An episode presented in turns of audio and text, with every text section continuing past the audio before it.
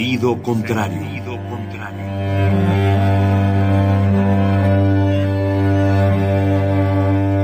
El Museo Universitario del Chopo presenta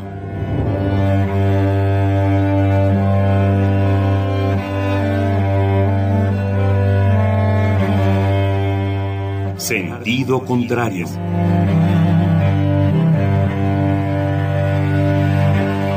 Una emisión de Marcelino Perelló. Producida para Radio UNAM, con la participación de Javier Platas.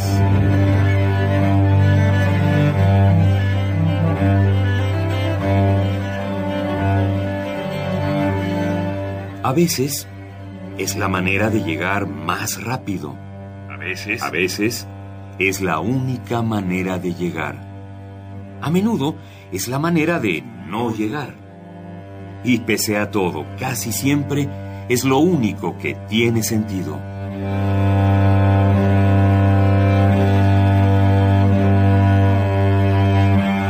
Sentido contrario. Sentido contrario.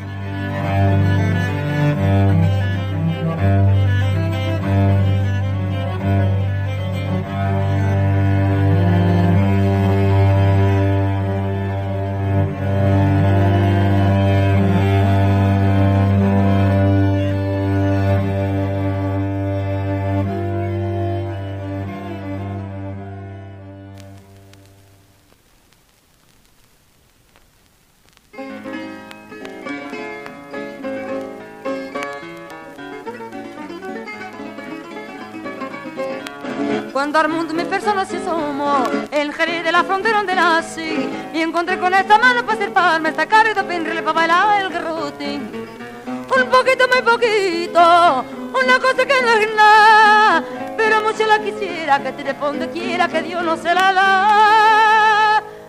No me tires indire, no me tires indire, que la cosa está clara comenzó. Ay, ole, ay, ole, ay, ole, si estoy más jareta, tú estás más que yo.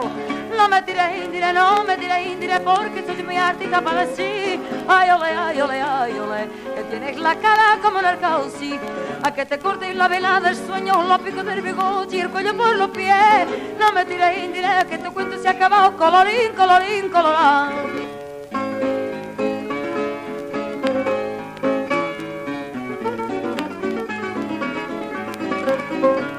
Cuando a mí me bautizaron sucedió lo que nunca volverá a suceder, que la agüita andaba escasa por entonces y la pila la llenara con vinillo de jerez.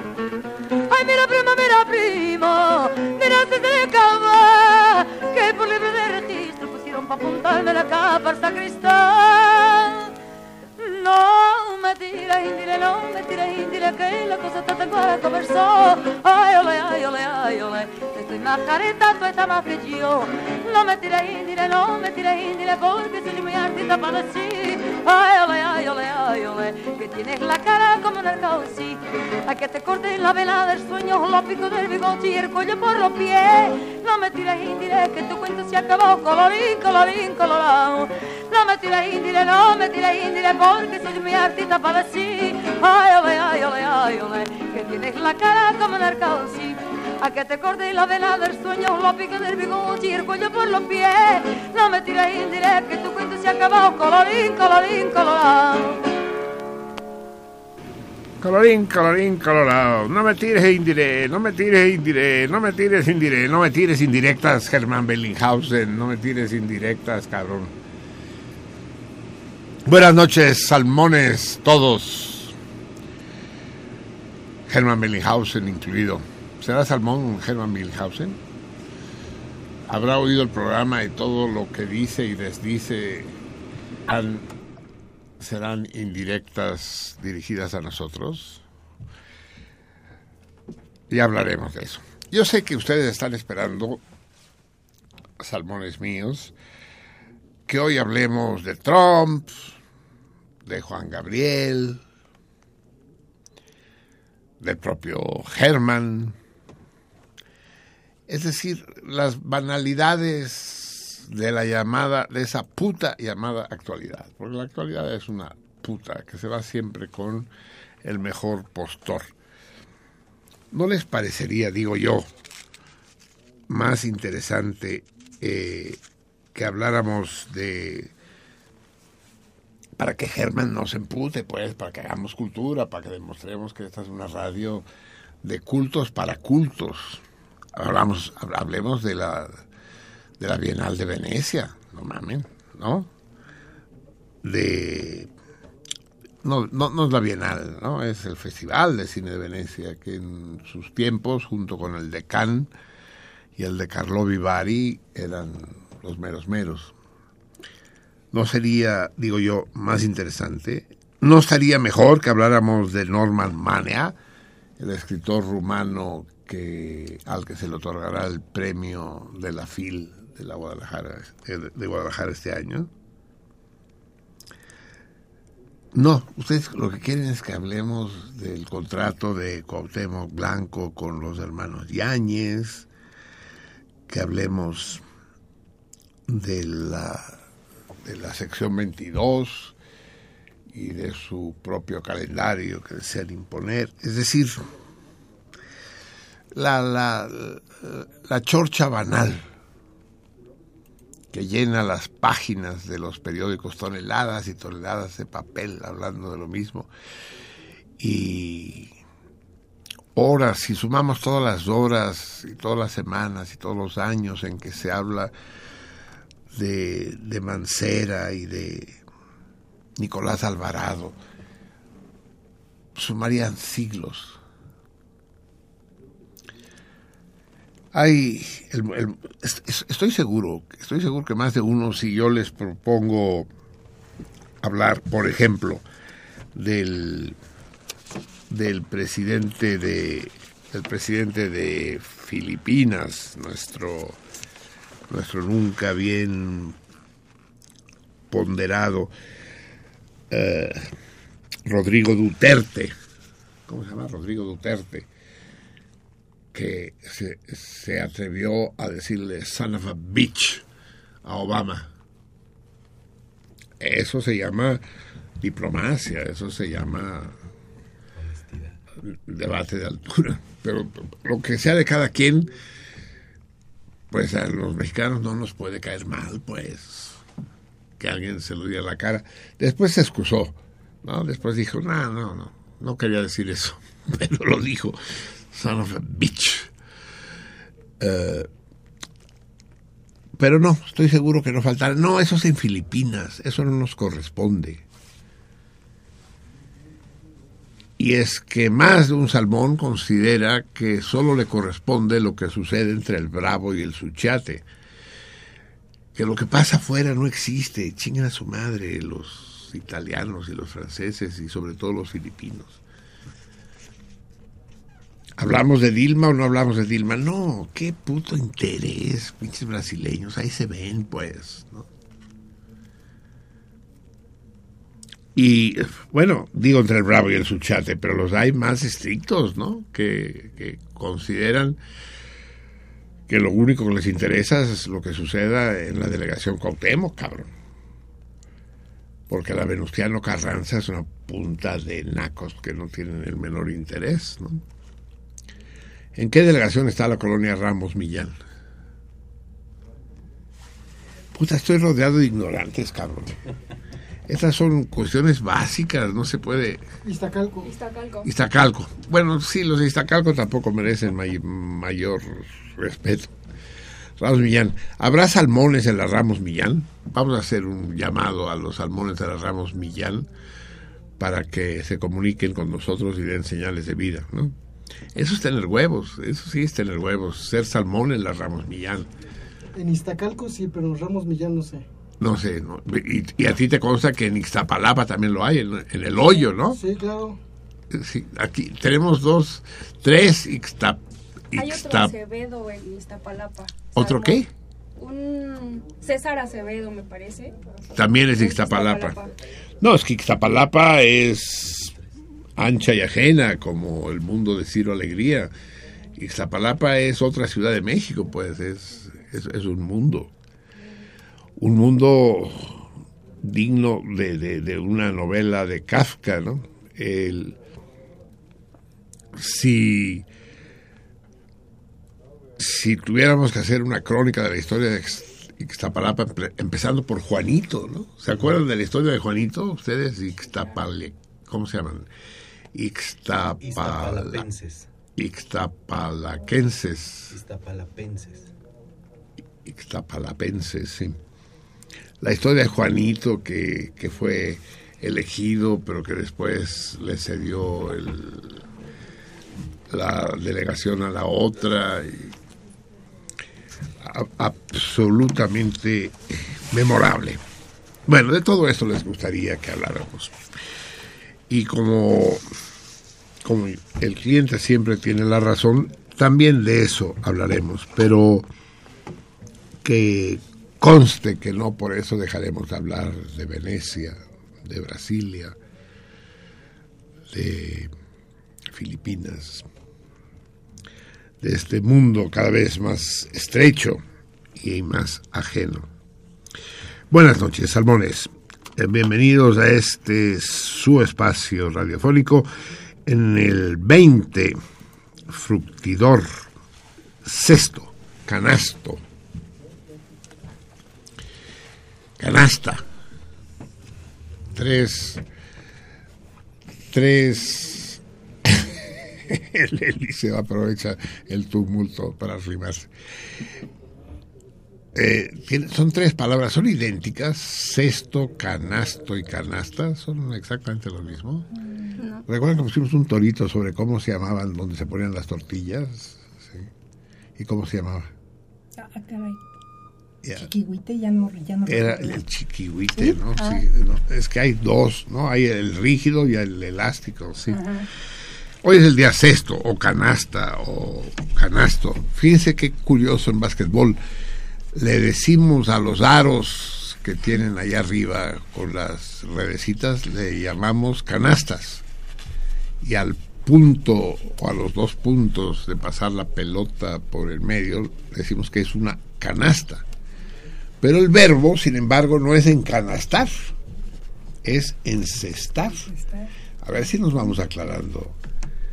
Eh, o decimos encestar en el cesto o encanastar en la canasta. Por eso la lengua es tan prodigiosa y seductora, por, por incoherente. Pues bien, eh, iniciamos escuchando esta Amalia Rodríguez cantando un que es por sevillanas, es que yo, yo no sé no sé distinguir los géneros del flamenco, sevillanas, bulerías, pero es muy curioso esta rola, colorín, colorín, colorado, es, es, es muy curiosa porque es una portuguesa, la gran cantante de fados, el, el ídolo, el, la reina del fado, cantando música del sur de España. Y las cojo por el no me tires indiré, no me tires indiré. Que no nos tiren indirectas, dedicado con cariño al gran Germán Bellinghausen.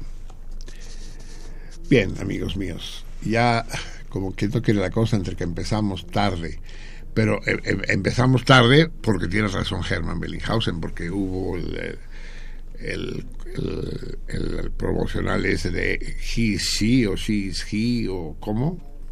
Esa madre que suena a transexuales. He for she. he, he for she algo así no o she for he sí. algo así sí. Y ya faltan solo 13 minutos para que cambiemos de hora y de día. Uh, he for she sí es un programa, es el He for She, es, está en contra de la misoginia, ¿verdad? Y sí, que es lo que es lo que ahora lo que ahora rola, lo que ahora mola, luchar contra la misoginia. Bien, amigos, tenemos un temario amplísimo que obviamente no alcanzaremos a cubrir el día de hoy. Y sin embargo, estamos obligados a hablar de ciertas cosas de las que es inevitable hablar. Empecemos pues con Hermann Bellinghausen, de aquí a que nos ataque el arcángel exterminador del himno. ¿Qué onda como escribió el 3 en la taberna? ¿Qué, ¿De qué se trata? Es el segundo artículo en un lapso de un mes en que el comentarista de la jornada se lanza a la yugular contra Radio UNAM, que es una manera de lanzarse a la yugular de su flamante director, Renato Dávalos. Al margen de cualquier otra consideración, tenemos que decir que parece más o menos evidente, no puede esconder Bellinghausen el que se trata de un artículo eh, destinado a echar tierra sobre la dirección de Radio UNAM. Habla respetuosamente del actual rector, del doctor Graue, pero eh, aprovecha para darle su chingadazo al ex rector José Narro. Eso es típico de cierto tipo de oportunismo clásico, es decir, eh, viva el rector actual, chinguen a su madre los que ya no lo son. Y es un poco triste, Germán, ¿qué quieres que te diga? Tenía una opinión diferente de ti. Eh, no tienes la pinta de un escritor chayotero, cabrón. Pero con este parte de artículos, la impresión que das, solo la impresión, es que te están chayoteando. Suena a que vas con consigna por el mundo, hijo. Si quieres hacer una crítica de Radio UNAM, que supongo que la puedes hacer, hazla, pero que tenga cara y ojos, que tenga sentido, que... Pero te haces un desmadre, un desbarajuste de que si no hay óperas y de que si eh, hay cortes informativos cada hora y no se entiende, no se acaba de entender cuál es el punto, cuál es el sentido, excepto que de lo que se trata es de denigrar a la actual dirección de Radio UNAM. Y de paso le metes un chingadazo al ex director de TV UNAM, Nicolás Alvarado. Es triste para Bellinghausen y es triste para la jornada. No es una actitud nueva ni en uno ni en la otra. Que la jornada es un periódico muy a menudo panfletario, lo sabemos todos. No porque sí, más de uno la llamó mejor nada. Y está, está dirigida a un círculo de iniciados que entienden de qué se trata. Hablaremos de la campaña exitosa contra Nicolás Alvarado, sin duda, pero hablaremos de eso mañana, dentro de nueve minutos. Ahora quiero dedicar los que nos quedan el día de hoy a discutir acerca de la gestión y de la situación de Radio UNAM hasta donde yo la puedo conocer, hasta donde la podemos conocer.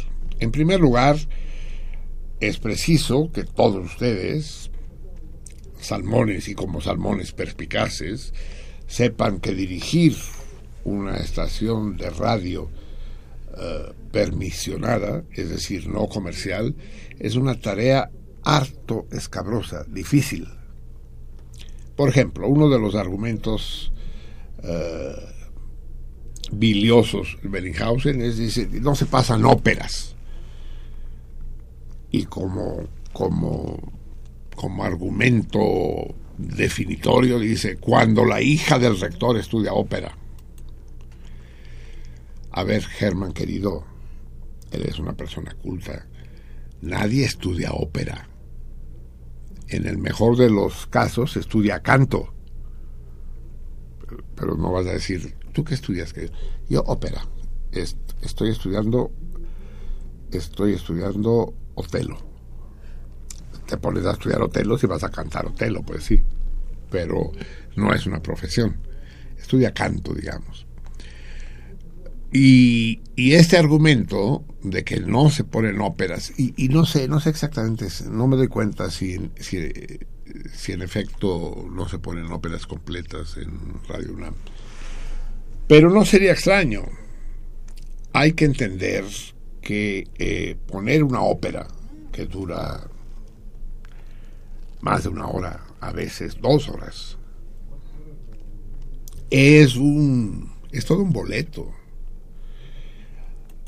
Si si ponemos la bohème, por ejemplo, habrá un sector de la audiencia que se va a deleitar escuchando la bohème completa. Recuerdo cómo las pasaba la XLA y entre acto y acto te hacía un resumen de lo que iba a pasar. Pero es un boleto aventarse la transmisión de una ópera completa. Tal vez no sería mal que se hiciera, pero con muchísima moderación, porque lo que vas a conseguir es espantar a la mayoría de la audiencia. Habrá muchos a los que no les gusta la ópera. Otros a los que les gusta tantito van a escuchar un fragmento, determinada área, y después se van a ir. Y es una ley de la radio, una ley que todos los especialistas conocen, que cuando pierdes un radio escucha, ese mismo día ya no lo recuperas, te tienes que esperar a otro día. No se regresan, pues. Entonces, hacer la programación de Radio UNAM es complejo. Por supuesto que los melómanos quieren obras completas, sinfonías, pero aviéntate el Requiem de Verdi. Por ejemplo, lo hubieran podido poner ahora en honor a, a nuestro insigne cantante Juan Gabriel, ¿no? Órale, nos aventamos el Requiem de Verdi completo, cabrón. Pero si ni se atre- en, en- Bellas Artes, ni se atrevieron a llevarlo a la catedral, ¿verdad? El propósito inicial, no que, no, no lo llevaron, ¿verdad? El propósito inicial yo creo que era hacer una misa de cuerpo presente en catedral. Pero pues ¿cuál cuerpo, cabrón? Hubiera sido una misa de cenizas presentes, ¿no? Pero después dijeron, no, entre otras cosas, no, porque no hubo tanta gente, pues. No hubo así las multitudes que desbordaron las calles de México, no se produjeron. Y uno no puede no preguntarse hasta qué punto Juan Gabriel es en realidad un ídolo popular eh, tal como se presenta o ha sido sobre es sobredimensionado por los medios. Los medios ávidos de audiencia y de morlacos les interesa exagerar y armar por lo que- pero las fotografías y las filmaciones que he visto del acto en Bellas Artes, ¿qué quieren ustedes que les diga? No, nada del otro mundo. Sí, miles de gentes, hasta ahí. Miles de gentes. No sé cuántos miles, pero yo diría que he visto multitudes mucho más numerosas. Es más, vamos a aprovechar, vamos a dejar al pobre Germán tranquilo en paz, después volvemos sobre él, pero tampoco se trata de agarrarlo de puerquito. Eh, cometió un desliz, se le vio el cobre, y bueno, seamos ecuánimes y, y perdonémosle la vida. Si insiste, pues le volveremos a recordar que al menos guarde las formas y no se vea de a tiro tan rastrero. Pero perdonémosle tantito la vida para plantear el torito, pues siempre me tardo en plantear el torito y eso va en detrimento de ustedes, salmones ávidos de premios. ¿Qué premio tenemos para el torito de hoy? Tres. el sistema de comunicación aquí en Cerámica. Radio UNAM no es el Cerámica. cerámica, uy, de los meros, meros premios. Una pieza o, varias piezas del taller de cerámica de nuestro gran padrino coyoacanense, el que hace cerámica Algrés Díaz de Cosío. Formidable el taller. Eh, no me cansaré de recomendarles que un día que pasen ustedes por eh, Centenario, eh, unas tres cuadras, si vienen del norte, unas tres cuadras antes de llegar a la plaza de Coyoacán, a la plaza de los Coyotes, nunca se sabe cuál es el cuál es el zócalo de Coyoacán, si la plaza de los Coyotes o donde está la iglesia. La plaza de los Coyotes. Eh, Entren en el número 63, bajando a mano izquierda, está el taller. No lo parece, pues sí dice, pero hay un jardín silvestre muy bonito. Y aunque no vayan a comprar nada, solo vayan a ver eso, como si entraran a un museo. Pues bien, ese será el premio para el que resulte afortunado entre los que contesten correctamente al torito de hoy. Así pues, desordenado y, y un poco deprimente, se produjo el cortejo de, del estuche que contenía. Estuche, porque digan urna, pues, va, porque luego si empiezo a usar términos despectivos, me puede ir como en feria, ya saben ustedes. La urna. El cortejo sí fue desordenado, fue pequeño desmadre. Eh, ha habido muchos cortejos multitudinarios en la Ciudad de México, ha habido varios. Pero yo ahora quiero preguntarles en el torito de hoy, ¿qué cortejo multitudinario, multitudinario, tal vez el más multitudinario de todos? Las cifras bailan y no se puede saber, pero un cortejo realmente masivo a un personaje que no era ni actor, ni actriz, ni cantante, ni político. Bueno, político tantito de refilón, pero no fue político. ¿Qué cortejo tuvo lugar en esta ciudad? Cimbró a la ciudad y al país entero. Y, y hubo una demostración de duelo extraordinaria e insospechada.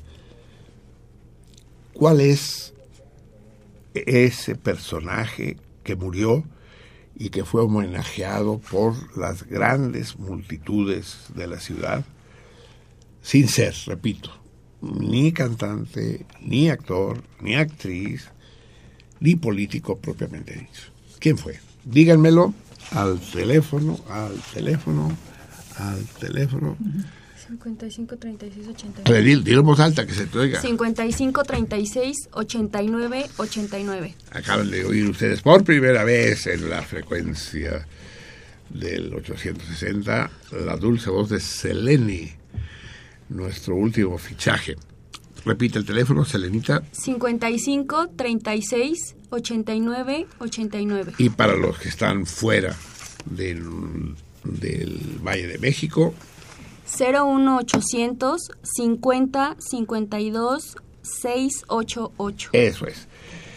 Eh, además de los teléfonos, pueden eh, escribir a Twitter, donde los atenderá la Dulce Vica, la guion salmoniza, o bien a Facebook, donde la no menos Dulce Laberinto recibirá sus mensajes. Recuerden que los toritos mándenlos en correos discretos, eh, secretos, y los comentarios háganlos públicos.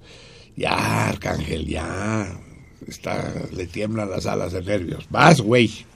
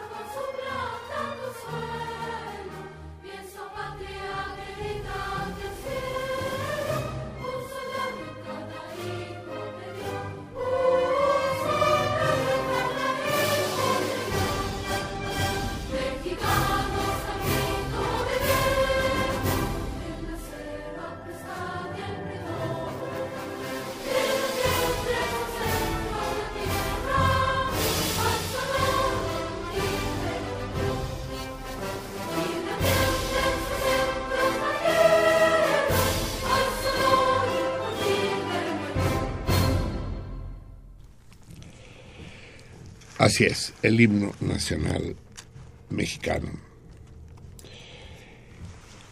El himno bélico.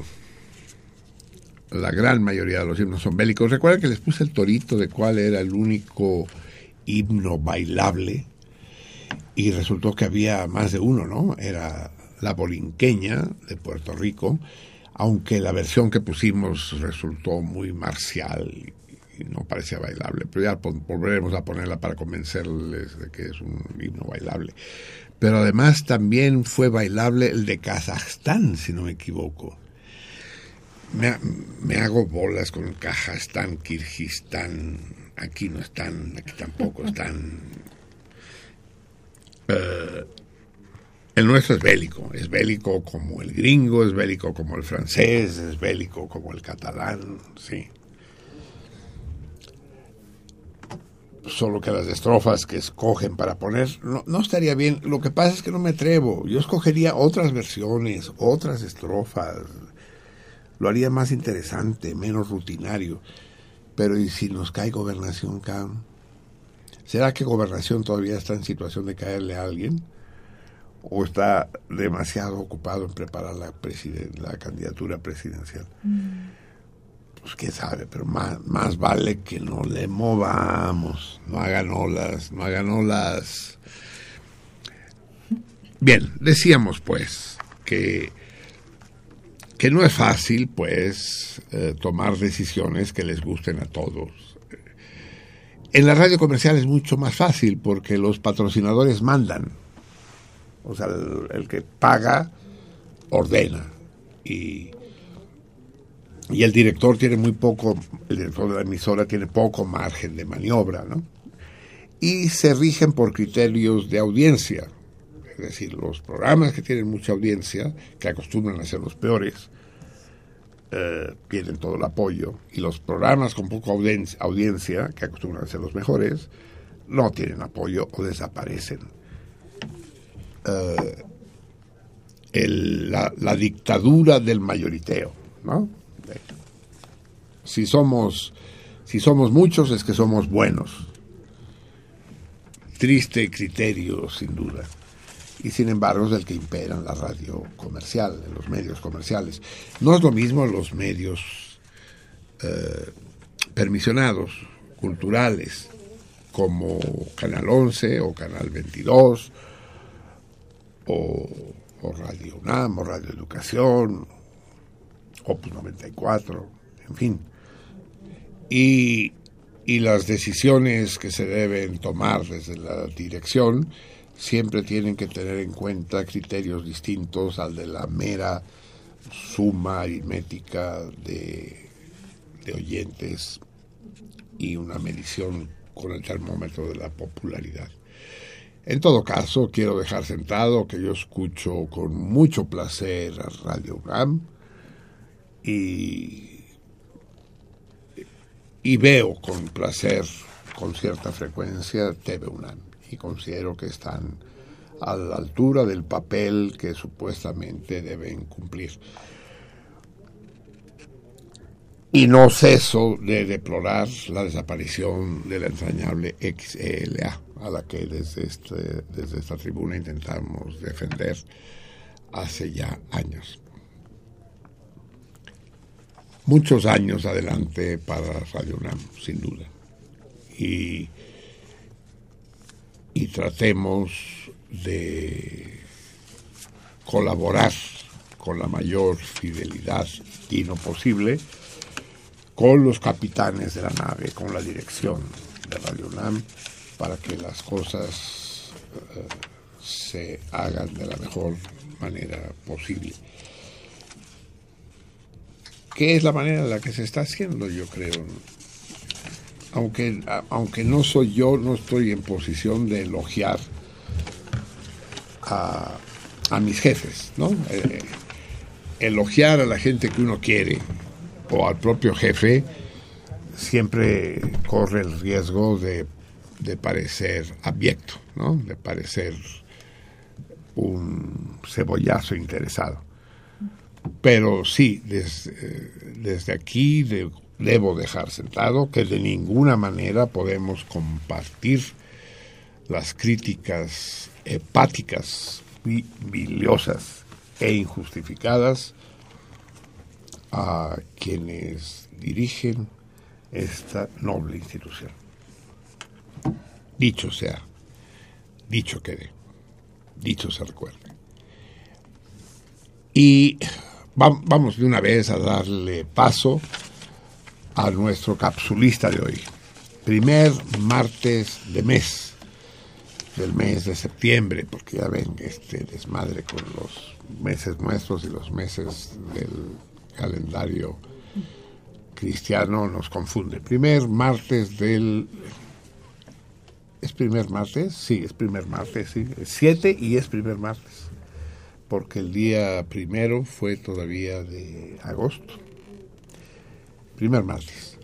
Ah, escuchemos pues a nuestro querido y afilado, hiriente, cruento amigo ah, Raúl Moreno, de qué nos habla hoy. ¿A quién le va a partir hoy la madre Raúl Moreno? Raúl, nos atrincheramos y estamos dispuestos a recibir tus bazucazos. Adelante, amigo mío. Mis bazucazos. Este, buen, buen término para, para los petardos que tiro yo cuando me das oportunidad, Marcelino. Este, pues de repente nos amanecimos, bueno, ya tenemos un rato, con que México ha cobrado una gran relevancia cuando, bueno, ya la tenía en la política, eh, digo, en la vida norteamericana, en la vida económica, en fin, pero ahora eh, de repente cobra gran relevancia en la vida electoral de Estados Unidos.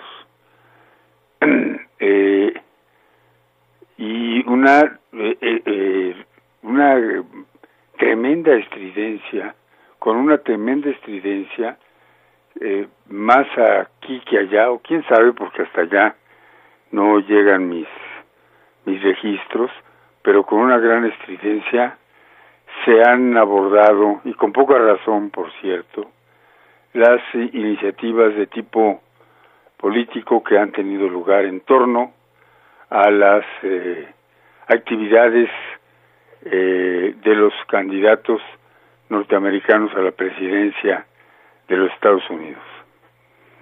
Eh, desde luego, aparentemente el, el, factor desencadenante de todo esto fue fueron las expresiones brutales y poco comedidas, en fin, ridículas de Donald Trump, sus amenazas, sus eh, insultos.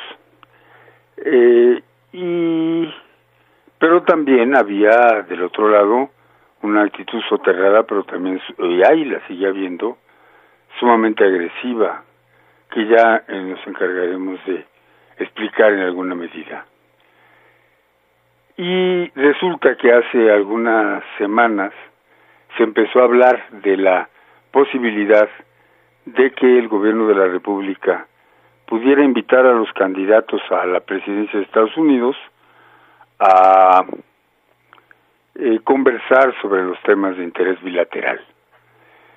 Y el, según se dice, a partir del el 26 de agosto se corrieron las invitaciones formales a los dos candidatos. Se trató de una invitación simultánea eh, pues con el sentido de que no hubiera una inclinación por parte del gobierno de México en un acto que eh, o en un proceso en donde pues eh, yo no sé si exactamente sea el pueblo norteamericano o los votantes norteamericanos los protagonistas pero lo que sí sé es que son norteamericanos monopolios eh, bancos, agencias financieras, eh, en fin, norteamericanos, los que tienen pues la voz cantante en ese asunto y se le hace creer a la gente que ellos son los que van a definir el tema del poder en Estados Unidos. Pero entonces a los dos candidatos que agrupan eh, a las diferentes fuerzas eh, contendientes se les invitó para que para que vine, para que se pudieran reunir con el gobierno de México en en una eh, en un encuentro privado para que el gobierno mexicano les hiciera saber las eh, eh, inquietudes, necesidades, en fin, eh, las condiciones en que se están desarrollando las eh, relaciones bilaterales.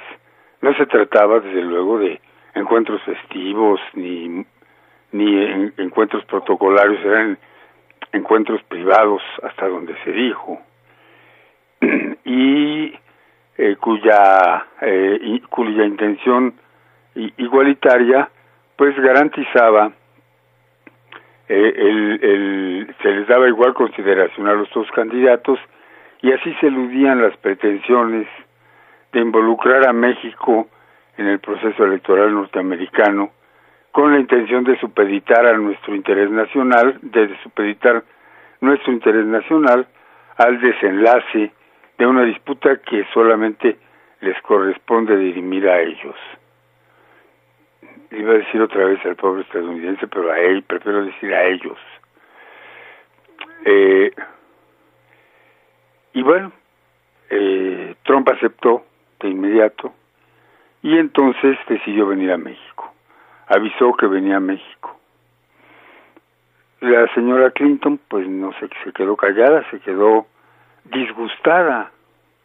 Y hay que entender, o hay que buscar entender a qué se debía su disgusto. Pero mientras tanto, Trump decidió venir a México y eso desató una verdadera tempestad de opiniones, de críticas, de censuras, de improperios contra el gobierno de la República.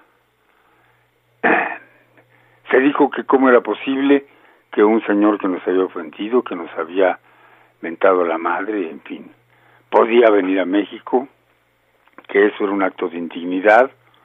Hubo quien dijera que no que el presidente no lo representaba, un ínclito eh, cineasta que no es muy representativo de México, por cierto, ni del buen cine tampoco, pero se puso a despotricar en esos términos.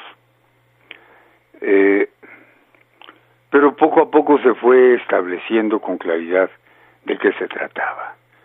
Eh, no se trataba ni de avalar a Donald Trump, ni de darle una recepción glamorosa, afectiva, ni tampoco de hacerle una bronca, porque se trataba de discutir con él, se trataba de, de platicar con Trump eh, y corregir en el momento en que ella lo decidiera, para, con, lo repito, con el, el interés de poner en la discusión los problemas de tipo eh, bilateral. Y eh, sin embargo, de repente se empezó a, aquello a tornar, gracias a los medios, gracias a esa singular, eh, a ese singular fermento que hoy invade todos los rincones de nuestra sociedad y que ya no solamente son los medios tradicionales, sino los llamados medios electrónicos y las redes sociales, se empezó a generar un, una espuma negra, eh, inventando eh, mentiras en relación con el, con el tema. Se dijo que, por ejemplo, que Trump no era inaceptable que viniera sin pedir perdón, entonces que nadie podía pedir, suponer que la presencia de Trump en México eh, iba a eh, poner como prerequisito que pidiera perdón o que eh, era inaceptable porque nos habían hecho cosas horribles y que entonces era caer en la indignidad y que el principal indigno era el presidente de la República, etcétera, etcétera. Y se olvidaba por completo del objetivo de la de, de la convocatoria del presidente de de presidente mexicano. Y Trump, bueno, se dejó venir, llegó a los pinos, y él sabía perfectamente que el presidente Peña Nieto desde el primer momento había rechazado con oportunidad y contundencia sus expresiones racistas y xenófobas. El primer lugar donde lo hizo fue en la ONU hace casi un año, en octubre del año pasado, y después lo repitió en varias ocasiones. Es decir, la base del diálogo que sostendrían el presidente de la República y el candidato republicano a la presidencia de los Estados Unidos estaba dada. O sea, México, por voz de su presidente, repudiaba, rechazaba las expresiones xenófobas, las expresiones racistas y sus eh, descalificaciones o sus agresiones hacia México. Pero eso se quiso poner como un obstáculo para que se intercambiaran puntos de vista. Eh, y aquí vale la pena hacer una mínima reflexión. El, entre el poderoso, el que tiene la fuerza militar y política y amenaza o, o, la usa contra quien solo tiene razones para defenderse, eh, el recurso que tienen los eh, débiles desde el punto de vista eh, militar y económico, pero que pueden tener grandes fortalezas morales, espirituales, ideológicas, intelectuales, culturales, pues es la palabra. Y entonces México decidió interponer entre la barbarie de Trump y sus razones la palabra, para encontrar en el diálogo la posibilidad, en primer lugar, de neutralizar a, ese enemigo, sin duda temible porque puede ser presidente de los Estados Unidos, la nación no solamente más poderosa, sino que tiene el récord de agresiones y de barbarie en el mundo entero, en la historia humana. Y, eh, y nosotros, es decir, había que aprovechar el momento, la ocasión, antes de que este personaje fuera a ser presidente de los Estados Unidos, para explicarle cuáles eran las condiciones, cuáles eran los reclamos en primer lugar de México y cuáles eran las eh, necesidades, las aspiraciones y las posibilidades de una convivencia respetuosa entre los dos países, como siempre ha sido la aspiración de México. Esto no, se, se ocultó brutalmente, una campaña virulenta, espeluznante, llena de mentiras y de estupidez, fue eh, enfrentada a este esfuerzo del gobierno de la República.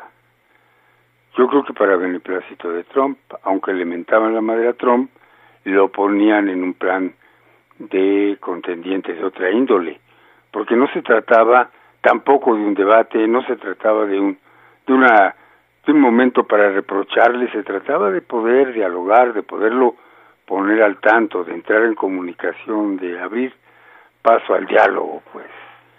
Y entonces se soltó la jauría, una verdadera jauría, porque había un script, eh, los 35 o 40 eh, intelectuales, se dice, de primera línea, encabezados por Enrique Krause y Jorge Castañeda y Carlos Doré de Mola.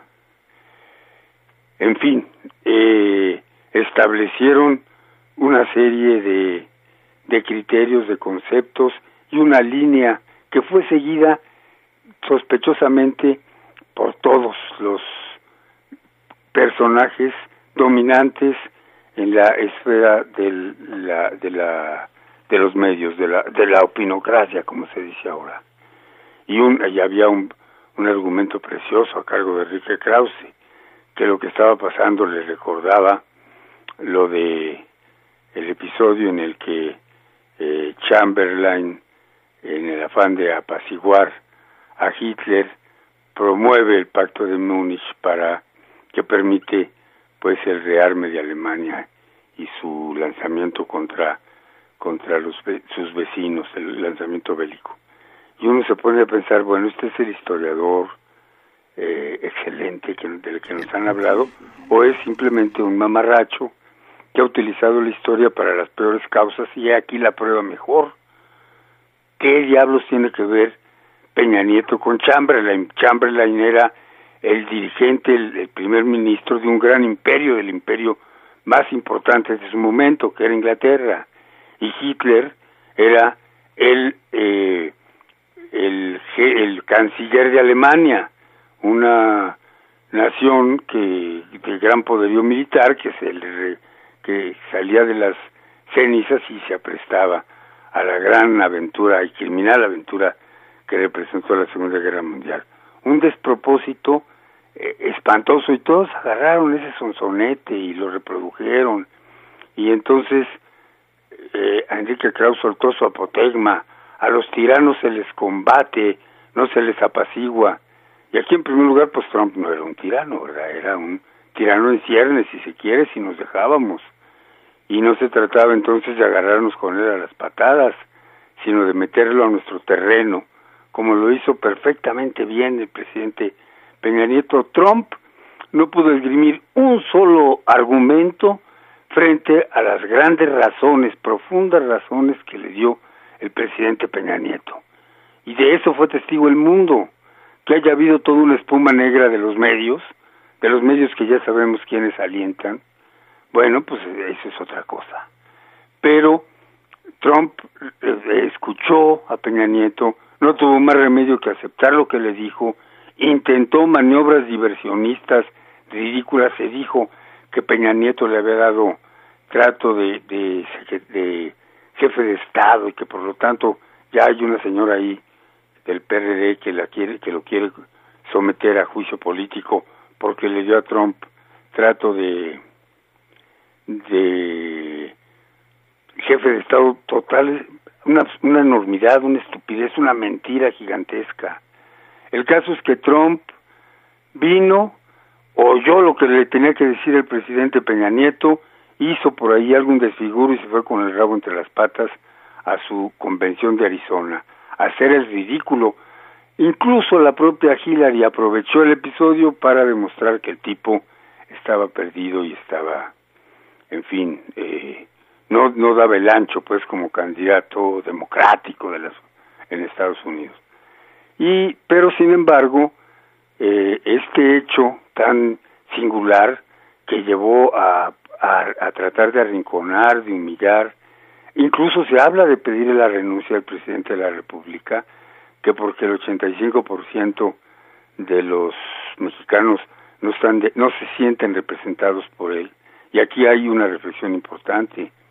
Peña Nieto fue electo con todas las de la Constitución, con todas las de la ley constitucional, presidente de los Estados Unidos mexicanos.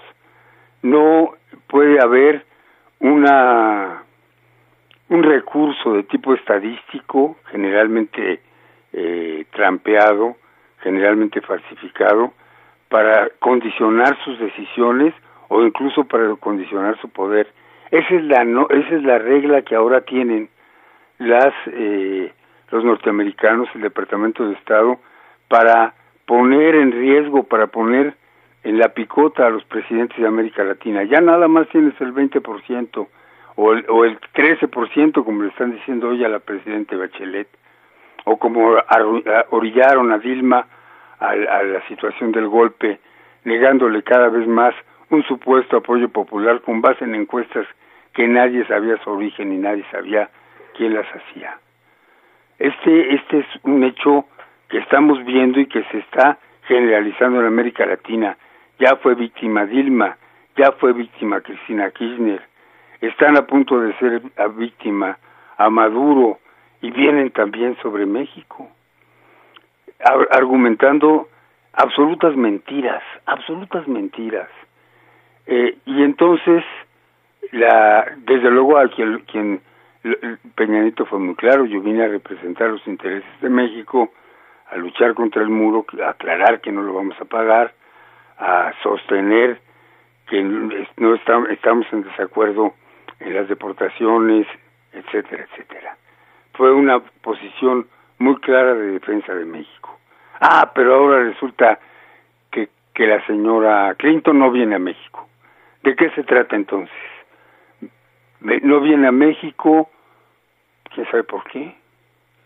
Si se quejan de que la venida a México del señor Trump llevó a que eh, subiera tantos puntos en el índice de preferencias en las encuestas, pues con que viniera Hillary, seguramente en los términos en que están actuando ellos, subiría el doble de Trump y no habría problema.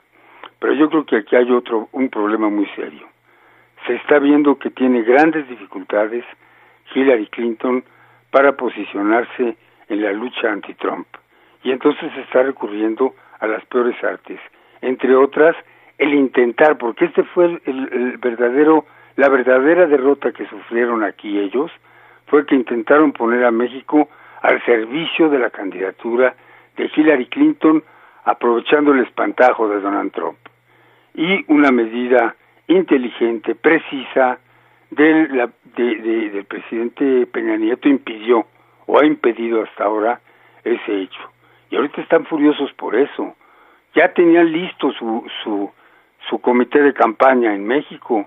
O que, por ejemplo, la presidenta del PRD, senadora de la República, eh, eh, presidenta de un partido político que es un es una institución pública, ya está lista para irse a participar en defensa de Hillary a la campaña en Estados Unidos. Se les olvida que cuando, bueno, Mancera está dispuestísimo a recibir a Hillary y, repudia a, Trump, nadie le pidió que le diera la bienvenida ni nada a Trump. Lo de Trump era una visita privada, es otra cosa. Pero entonces ya están ahora intentando eh, generar una situación en México de, de apoyo, un comité de apoyo a Hillary. están fracasando, por eso están tan, tan disgustados, por eso eh, han hecho han, han hecho esa campaña tan brutal, descalificadora contra el presidente Peña Nieto. Porque hay cuestiones, es decir, una, una cosa es que la presidencia de la República como institución eh, mexicana pueda ser sujeta de, la, de críticas y de reproches, en fin, por los ciudadanos mexicanos, y otra cosa es que se le intente vulnerar para facilitar el dominio de la nación mexicana por eh, este tipo de, de, situaciones, por este tipo de, de fuerzas y de personajes. Hoy, acordémonos, Hillary Clinton era secretaria de Estado cuando se produjo la operación Rápido y Furioso, es decir, entraron a México miles de armas para el narcotráfico, a cuando la secretaria de Estado era Hillary Clinton. Cuando Hillary Clinton fue secretaria de Estado, se produjeron el mayor número de deportaciones de mexicanos de, Estados Unidos. Cuando Hillary Clinton fue secretaria de Estado, se produjeron la serie de asesinatos en la frontera en donde no, no, no, se, no se cometían abusos con mexicanos dentro del territorio eh, o crímenes dentro del territorio norteamericano, sino los guardias fronterizos eh, disparaban contra personas que estaban del lado mexicano. En, en todos esos episodios no hubo un solo reclamo de los hoy guardianes de la dignidad nacional en que se han convertido el señor Anaya, presidente del PAN, y la candidata, precandidata del PAN a la presidencia la señora Zavala, entonces la esposa de, Calderón, que nunca levantó su voz ni su ni, ni su protesta o ninguna nunca eh, interpuso un juicio internacional contra esa clase de agresiones internacionales al Estado mexicano. Entonces hemos llegado a un punto en el que por fortuna se están aclarando las cosas. El presidente ha explicado con toda precisión los propósitos de su visita, de, la, de haber aceptado Trump. Hillary no viene porque no quiere, porque le saca, esa es la verdad, porque le saca, porque ya se, se aclaró que México no va a ser, no va a actuar al contentillo de nadie, y entonces, pues vienen situaciones en donde se van a ir aclarando las cosas, y desde luego, quienes van a quedar en ridículo va a ser toda la claque eh, hilarista que, o clintonista, no sé cómo se le pueda llamar, que eh, está tratando no solamente de echar agua al molino del intervencionismo, de la injerencia norteamericana en México y de su principal eh, abanderada, que es Hillary Clinton. Trump es un personaje detestable que está amenazando a México. Hillary es un personaje con un, con un quizá eh, aspecto menos agresivo, pero que no está amenazando a México, que ya ha actuado en detrimento de México agresivamente como contra México. Es decir, no se trata de personajes, estamos frente a ese gran fenómeno histórico, económico, social, político, que es el imperialismo. Y contra eso tenemos que disponer que las grandes fuerzas de México, las fuerzas económicas, sociales, culturales, tengan claro de qué se trata, porque este clima de confusión que han generado los medios, la televisión, las llamadas redes sociales, en fin, la mayoría de la prensa, es eh, un peligro para México. Gracias Marcelino y buenas noches.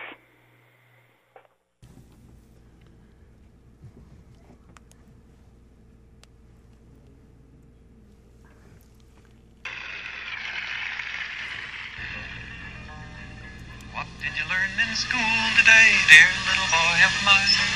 What did you learn in school today, dear little boy of mine?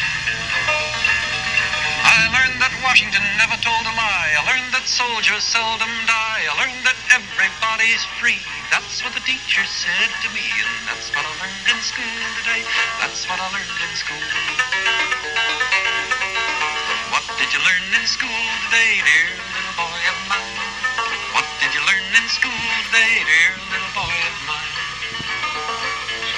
I learned that policemen are my friends. I learned that justice never ends. I learned that murderers die for the crimes, even if we make a mistake sometime. And that's what I learned in school today. That's what I learned in school. What did you learn in school today, dear little boy of mine? What did you learn in school today, dear little boy of mine? Government must be strong. It's always right and never wrong. Our leaders are the finest men, and we elect them again and again. And that's what I learned in school today.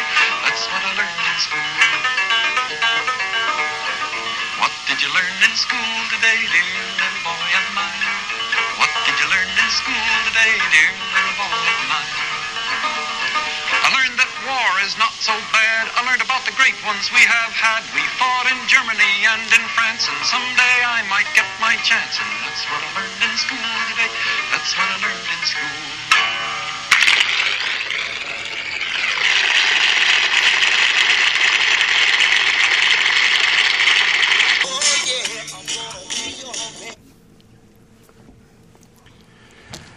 Bien, amigos, hoy sí se desahogó el doctor Moreno Gonche. Y sí, y estoy seguro que hizo un esfuerzo para contenerse.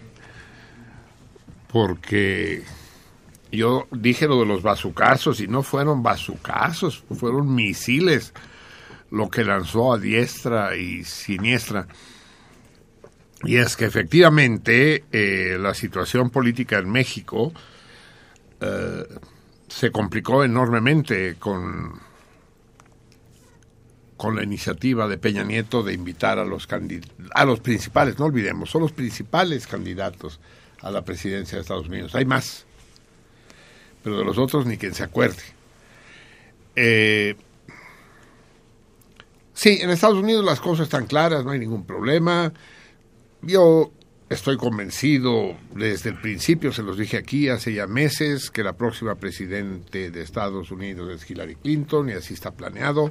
Es la candidata de Estado, es la candidata de Obama, está todo a su servicio. Y tenía los dos paleros, el de derecha, el pobre Sanders, eh, diciendo lugares comunes 68eros, una especie de Joan Baez sin tetas, y y a su derecha al energúmeno este, al güero pendenciero de Trump.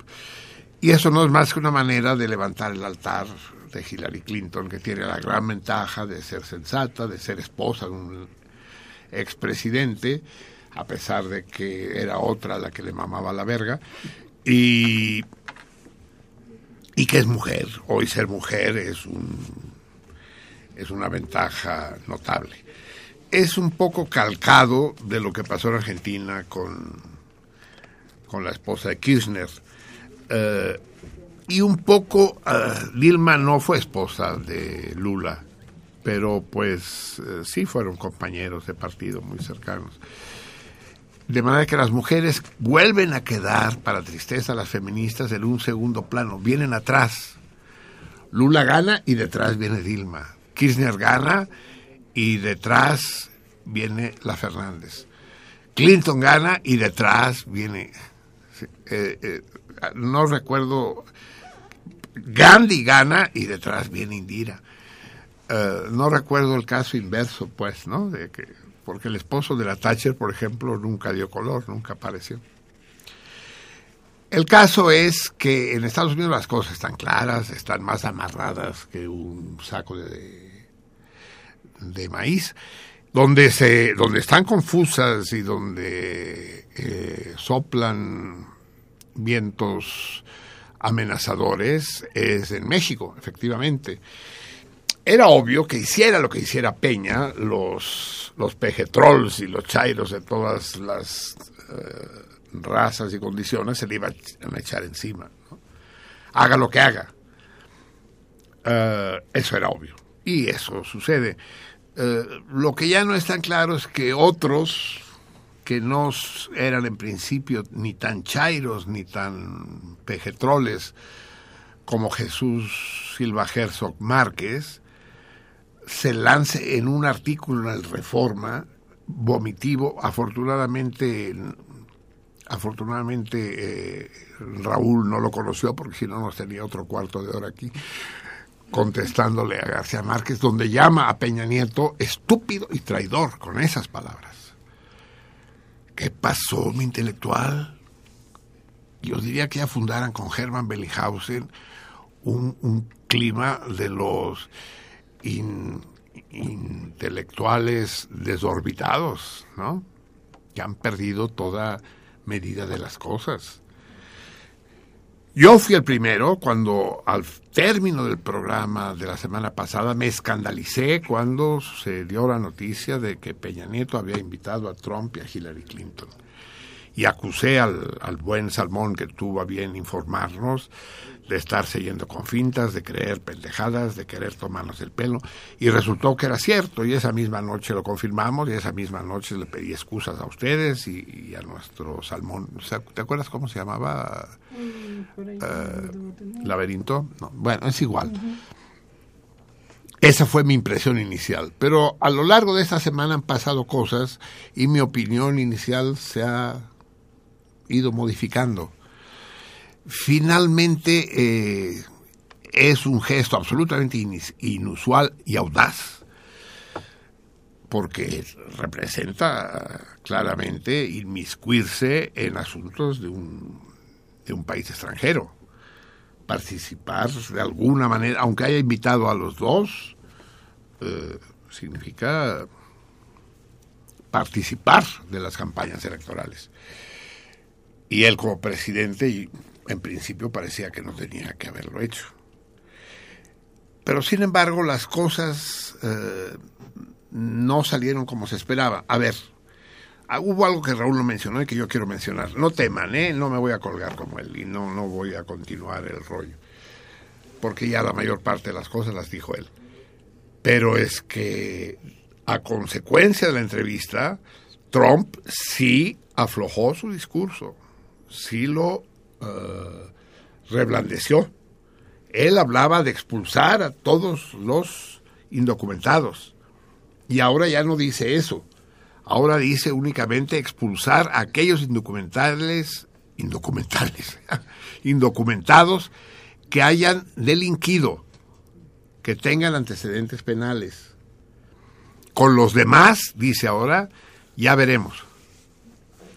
Eso es un logro importante, consecuencia de su entrevista con Peña Nieto. Solo que los chairos y los pejetroles de eso no prefieren hablar. O de eso prefieren no hablar, mejor dicho. Sí le bajó. Y además quien quedó en ridículo no fue Peña, en el mundo entero, fue Trump. el mismísimo Rudolf Giuliani, el, aquel celebérrimo alcalde de Nueva York cuando se vinieron abajo las Torres Gemelas, se vinieron abajo mis huevos cuando las Cuando las tiraron. abajo. Sí. Eh, ese estaba presente en la entrevista. O sea, de alguna manera forma parte del equipo de Trump, porque si no, no sé en calidad de qué, de intermediario. Y él mismo desmintió a Trump y le dijo, efectivamente, Peña Nieto dijo que México no pagaría el muro, cosa que Trump le negó. Y Hillary Clinton efectivamente declaró que Trump había humillado a los Estados Unidos. Y aquí nos la quieren voltear. O sea, si eso hubiera sido una pelea de box, los árbitros, los jueces, daban la victoria a Peña, no por nocaut, pero sí por eh, decisión unánime. En el mundo, la figura del gobierno de México quedó ensalzada, por más que los García, los eh, Silva Herzog Márquez y compañía se desgarren las vestiduras. Ahora bien, Hillary. Hillary lo tenía difícil, porque si, si aceptaba, ella tenía que haber aceptado enseguida. Ahí sí Trump le comió el mandado, porque ahora ya sería, sería el plato de, de repuesto, de segunda mano, ¿no? Se- sería el segundo plato. Y, eh, y se vería mal. Pero también se ve mal ahora, porque esté usted seguro, y de, de- ¿con quién estoy hablando? Que le hablé de usted y en singular. Estén ustedes seguros que una parte importante de los mexicanos, de los chicanos en Estados Unidos, no ven con buenos ojos que Hillary se niegue a venir a México. ¿Quién agravió realmente a México? ¿Trump viniendo o Hillary negándose a venir? Ustedes me dirán, es que Peña Nieto no es México. Una cosa del presidente y otra cosa del país. Pero ahí esa distancia es difícil de discernir, sobre todo desde lejos, sobre todo desde fuera. Yo entiendo a la Clinton, es difícil. Si venía, mal. Y si no venía, peor. Y optó por lo segundo, que todavía puede corregirlo. ¿eh? Esta, esta moneda sigue en el aire. Todavía puede acabar viniendo como un gesto de buena voluntad a la comunidad mexicana en Estados Unidos. Y así hay que entender el, arriesgado juego de Peña, de presentarse, de exhibirse como defensor de los mexicanos en Estados Unidos. Como si dijera, yo también soy presidente de aquellos. O sea, soy un poco presidente de los Estados Unidos. Soy el presidente de los indocumentados mexicanos que están allá. Eso es un poco el mensaje de Peña. Y, y la actitud de Peña sí fue enérgica. Yo nunca lo había visto hablar así recio y golpeado. Sobre un tema un poco pendejo, que es quién va a pagar el muro. Pues si ese muro nunca va a existir, no mamemos. Es, es absolutamente fantasmal. No le interesa ni a México ni a Estados Unidos. Cuantos más indocumentados vayan para allá, ya lo he dicho y repetido, mejor para México, más remesas y mejor para los gringos, más trabajo barato. En fin, ya no quiero alargarme más. Bueno, sí quisiera, pero no. Eh, ah, vamos a escuchar música, amigos míos. ¿Tienen música por allá? ¿Ni madres? Eh, entonces vengan. Eh, ah, escuchamos, ya no lo dije, cuando acabó la intervención Raúl, escuchamos al gran Pete Seeger en What Did You Learn in School Today, Dear Little Boy, oh, Dear Little Boy of Mine. ¿Qué aprendiste hoy en la escuela?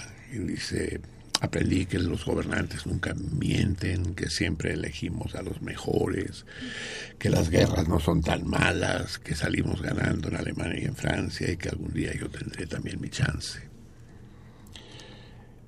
El gran Peter Seeger. Vamos a escuchar música catalana, amigos míos. Dentro de seis días es el Día Nacional de Cataluña, este país que está alzado como, como una como una llama en defensa de recuperar la libertad perdida hace tres siglos, exactamente los mismos que estuvo sometido México a los españoles. Y el domingo 11 de septiembre, aniversario de la caída de Barcelona en manos de las tropas franco-españolas, eh, se celebrarán. Este año no va a ser una sola gran manifestación como los años anteriores. ¿Recuerdan ustedes la cadena humana? La vía catalana que se llamó, que fue una cadena que se tomaron todos de las manos a lo largo de los 400 kilómetros de costas de Cataluña. ¿Recuerdan la B de la Victoria? eh, que cubrió, paralizó todo Barcelona. ¿Recuerdan el año pasado el el ¿cómo, cómo le decimos en México al puntero, a la flechita? El, Ah, el cursor. el cursor gigantesco amarillo que Así atravesó es. la multitud hacia el Parlamento Sí, sí, sí, catalán. Este año la manifestación catalanista tendrá lugar en cinco ciudades diferentes, Barcelona, Tarragona, Lérida, Salt y Berga. ¿Y verga? Berga, sí, eso fue a sugerencia mía. Porque, Ah, eh, sí, yo les dije que quede claro que vamos a mandar a los pinches gachupas a A la IDEM. Sí. Y, y estuvieron de acuerdo conmigo. Y vamos a ver cómo sale. Los españoles están metidos en un lío espantoso. No pueden formar gobierno porque tienen a Cataluña en medio. Y los partidos mayoritarios, el PP y el PSOE, que no son más que alas de un mismo partido, izquierda y derecha no son más que los dos platillos de una misma balanza, han dicho, y tienen que decirlo porque si no pierden a sus votantes españoles, han dicho que no aceptan que en Cataluña se realice un referéndum acerca de si quieren ser independientes o no los catalanes. No pueden aceptarlo. Si lo aceptaran, se hunden, pierden a su electorado. Pero entonces los otros partidos, los partidos catalanistas, los partidos vasquistas y, la izquierda radical, radical entre comillas, de Podemos, ellos sí están, están, que tienen su fuerza precisamente en Cataluña y el País Vasco, ellos sí reconocen el derecho a la autodeterminación, es decir, al referéndum, y no se pueden echar para atrás. No le pueden dar su apoyo ni al PP ni al PSOE. Y el PP y el PSOE, sin el apoyo de ellos, no puede gobernar. En eso están entram- entrampados. Si Cataluña desapareciera del mapa, o bueno, de ese mapa, si Cataluña se convirtiera en una isla y se fuera flotando de poca madre y se acomodara ahí junto a Cerdeña y a Sicilia, Córcega, Cerdeña, Sicilia, la cuarta gran isla del Mediterráneo, sería la fiesta para nosotros y para los españoles. Eh, vamos a escuchar a esta gran cantante catalana. Quiero decirles que una gran mayoría de los independentistas son de origen español son españoles llegados, emigrantes, que debieron dejar sus tierras por la miseria que imperaba ahí y llegan a Cataluña. Esa fue la maniobra de Franco. Vamos a llenar Cataluña de españoles y los españolizamos. Ajá, apar- aparte de fascista, puto general, eras pendejo, porque lo que sucedió fue al revés. Los, los, los inmigrantes no españolizaron a los catalanes, los catalanes catalanizaron a los inmigrantes. Mi consuegro, el otro abuelo de mis nietos, es español, es castellano, no habla catalán, ni, ni, ni puede hablarlo él, ni quiere hablarlo él, eso de las lenguas extranjeras, ni más. Pero es independentista. Él vota a favor de la independencia. Y como ellos, muchos, en particular es el caso de Silvia Pérez Cruz, una cantante maravillosa de origen andaluz, que también está en todos los actos y en todas las concentraciones independentistas. No la hemos escuchado aquí, pero vamos a oírlo pues de una vez. Vamos a oír esta que se las traduzco. Sí, sí, se, las traduzco. Va, no lo tenía planeado, pero como va. Sí, me pongo el... ¿Qué corte? Cabrón, esto es un insulto. Aquí y en Cataluña. Corte de manga. El 14 corte 14. Eh, dejen que les cuente primero de qué se va a tratar. Es una canción bellísima compuesta por Luis Llach sobre los versos de Pere Quart, Pedro IV. Hubo tres reyes catalanes, Pere, Pere I, Pere I, Pere II, Pere III y Pere, y Quart es él. Él, se, Joan Oliver, se puso como seudónimo. Y es el, y es el lamento, o, o si ustedes quieren, la égloga del, del exiliado, de los miles y miles como mis padres y como él mismo que tuvieron que huir hacia Francia cuando las tropas franquistas avanzaban y se adentraban en Cataluña y tomaban Barcelona. Por ahí pasaron mis hermanos mayores cuando eran niños, mis padres, y Peracuart.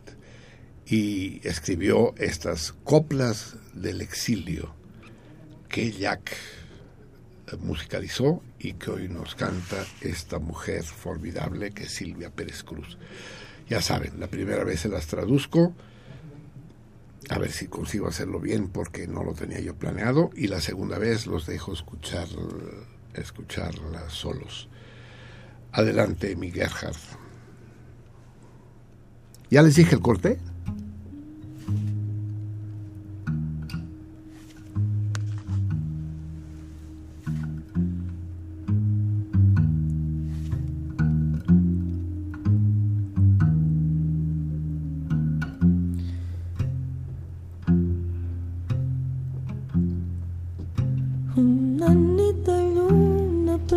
Una, noche de luna llena. Subimos a lo alto de la sierra.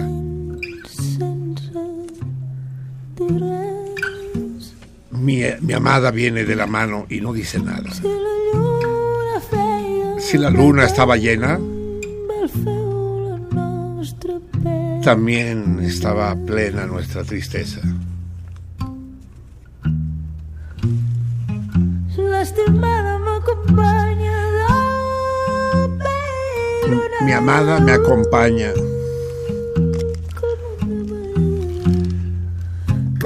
triste como una virgen negra que encontraron en la montaña.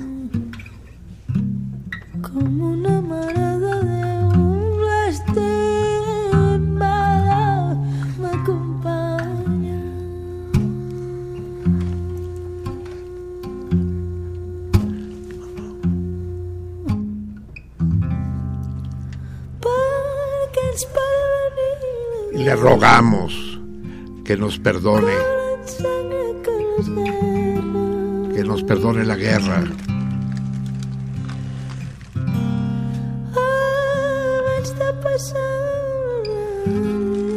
Y antes de pasar la raya, me arrodillo en el suelo y la acaricio con la mejilla.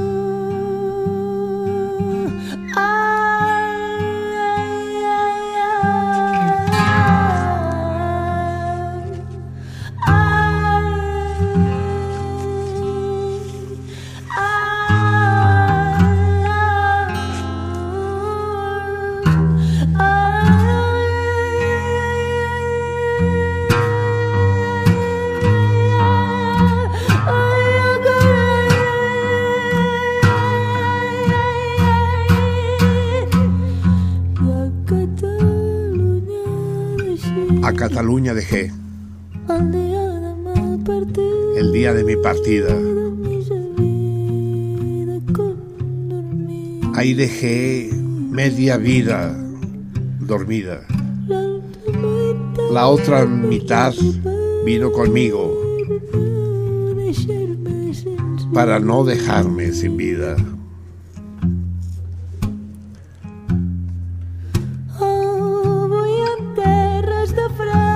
hoy en tierras de Francia y, mañana más lejos después, no moriré de nostalgia.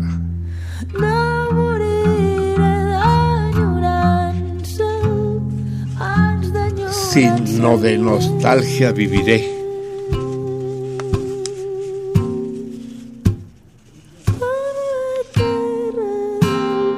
En mi tierra del Vallés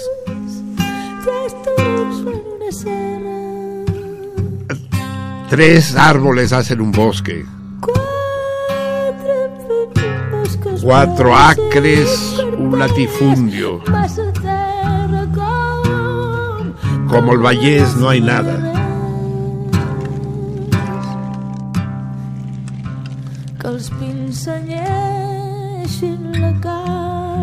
Los pinos que ciñen el golfo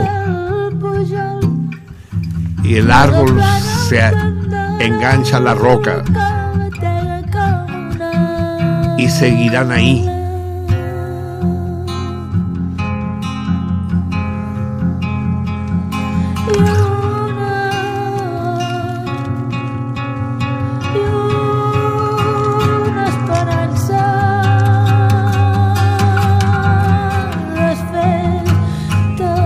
Y una esperanza deshecha.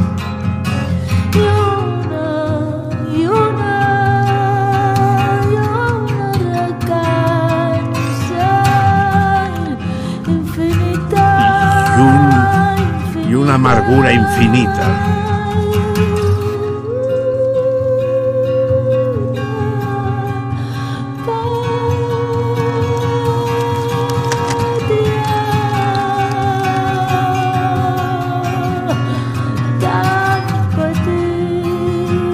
Y una patria tan pequeña, tan pequeña,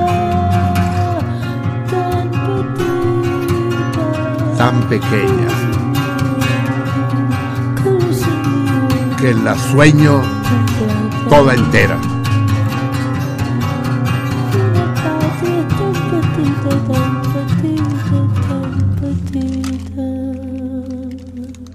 Una patria tan pequeña.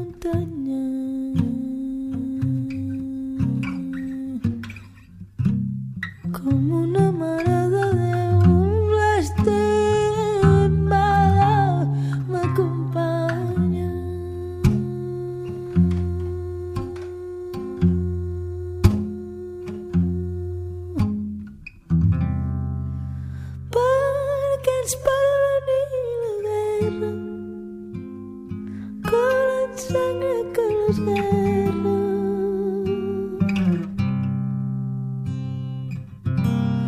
abans de passar m'aixequé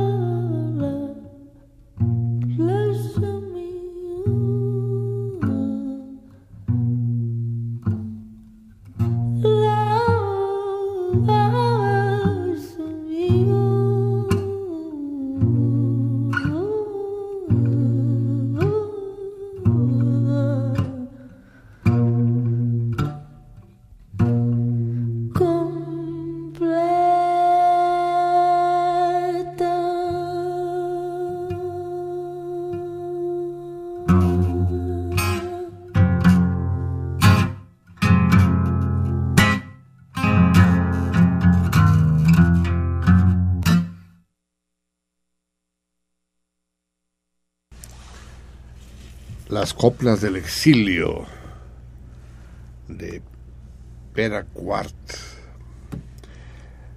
musicalizada, canción de Luis Llac, interpretada por Silvia Pérez Cruz. Les tengo que pedir disculpas por la muy mala traducción que hice, y es que había un corto en los cascos, en los auriculares, que no me permitían escuchar bien. Es la segunda vez que pasa. La primera vez porque estaba en la casa y por teléfono no se podía. Y ahora el corto los auriculares. Repito el lema de la nueva universidad. ¿Por qué fácil si se puede difícil? Y, y es muy difícil seguir la letra porque es una versión como corresponde a Silvia Pérez Cruz. Bueno, no sé si como corresponde, pero ella quiso hacerla supongo que en homenaje a su tierra de origen, Andalucía, una versión aflamencada, ustedes ya la escucharon, eh, el, contrabajo, eh, eh, escuchamos el contrabajo flamenco, que es la primera vez que oigo algo parecido, sustituyendo a la guitarra, y esta versión sincrética, digamos, de una canción dolorosa, entrañablemente catalana, cantada con un estilo andaluz, no puede no ser enormemente conmovedora. Uh, al partir de Cataluña dejé media vida dormida, la otra mitad vino conmigo para no quedarme sin vida. Hoy en tierras de Francia y mañana más lejos tal vez no moriré de nostalgia, más de nostalgia viviré. Dejé atrás a los míos y a una patria tan pequeña, tan pequeña, que la sueño completa. Pera Cuart. Bien, amigos míos, es la una y diez de la mañana y ya no les he dicho en qué día estamos hoy. Y es que el día de hoy se las trae, amigos míos, ya no es en la sexta. Saben ustedes que como ayer fue 20, 20 fructidor y los múltiplos de 10 son instrumentos agrícolas, por eso fue sexto, canasta. Cesta también decimos, ¿no? Sexto, cesta, canasto, canasta. Tienen los dos géneros en las dos acepciones. No, el día 21, eh, fructidor, es... eh, y ahora que digo 21 fructidor, recuerden que el calendario republicano tiene meses de 30 días. Y, y que fructidor es el último mes del año. De manera que nos estamos acercando vertiginosamente al año nuevo republicano. Que este año, todavía no les quiero dar detalles, este año celebraremos por todo lo alto el advenimiento del año 225. Ya hablaremos de ello, pero faltan pues apenas eh,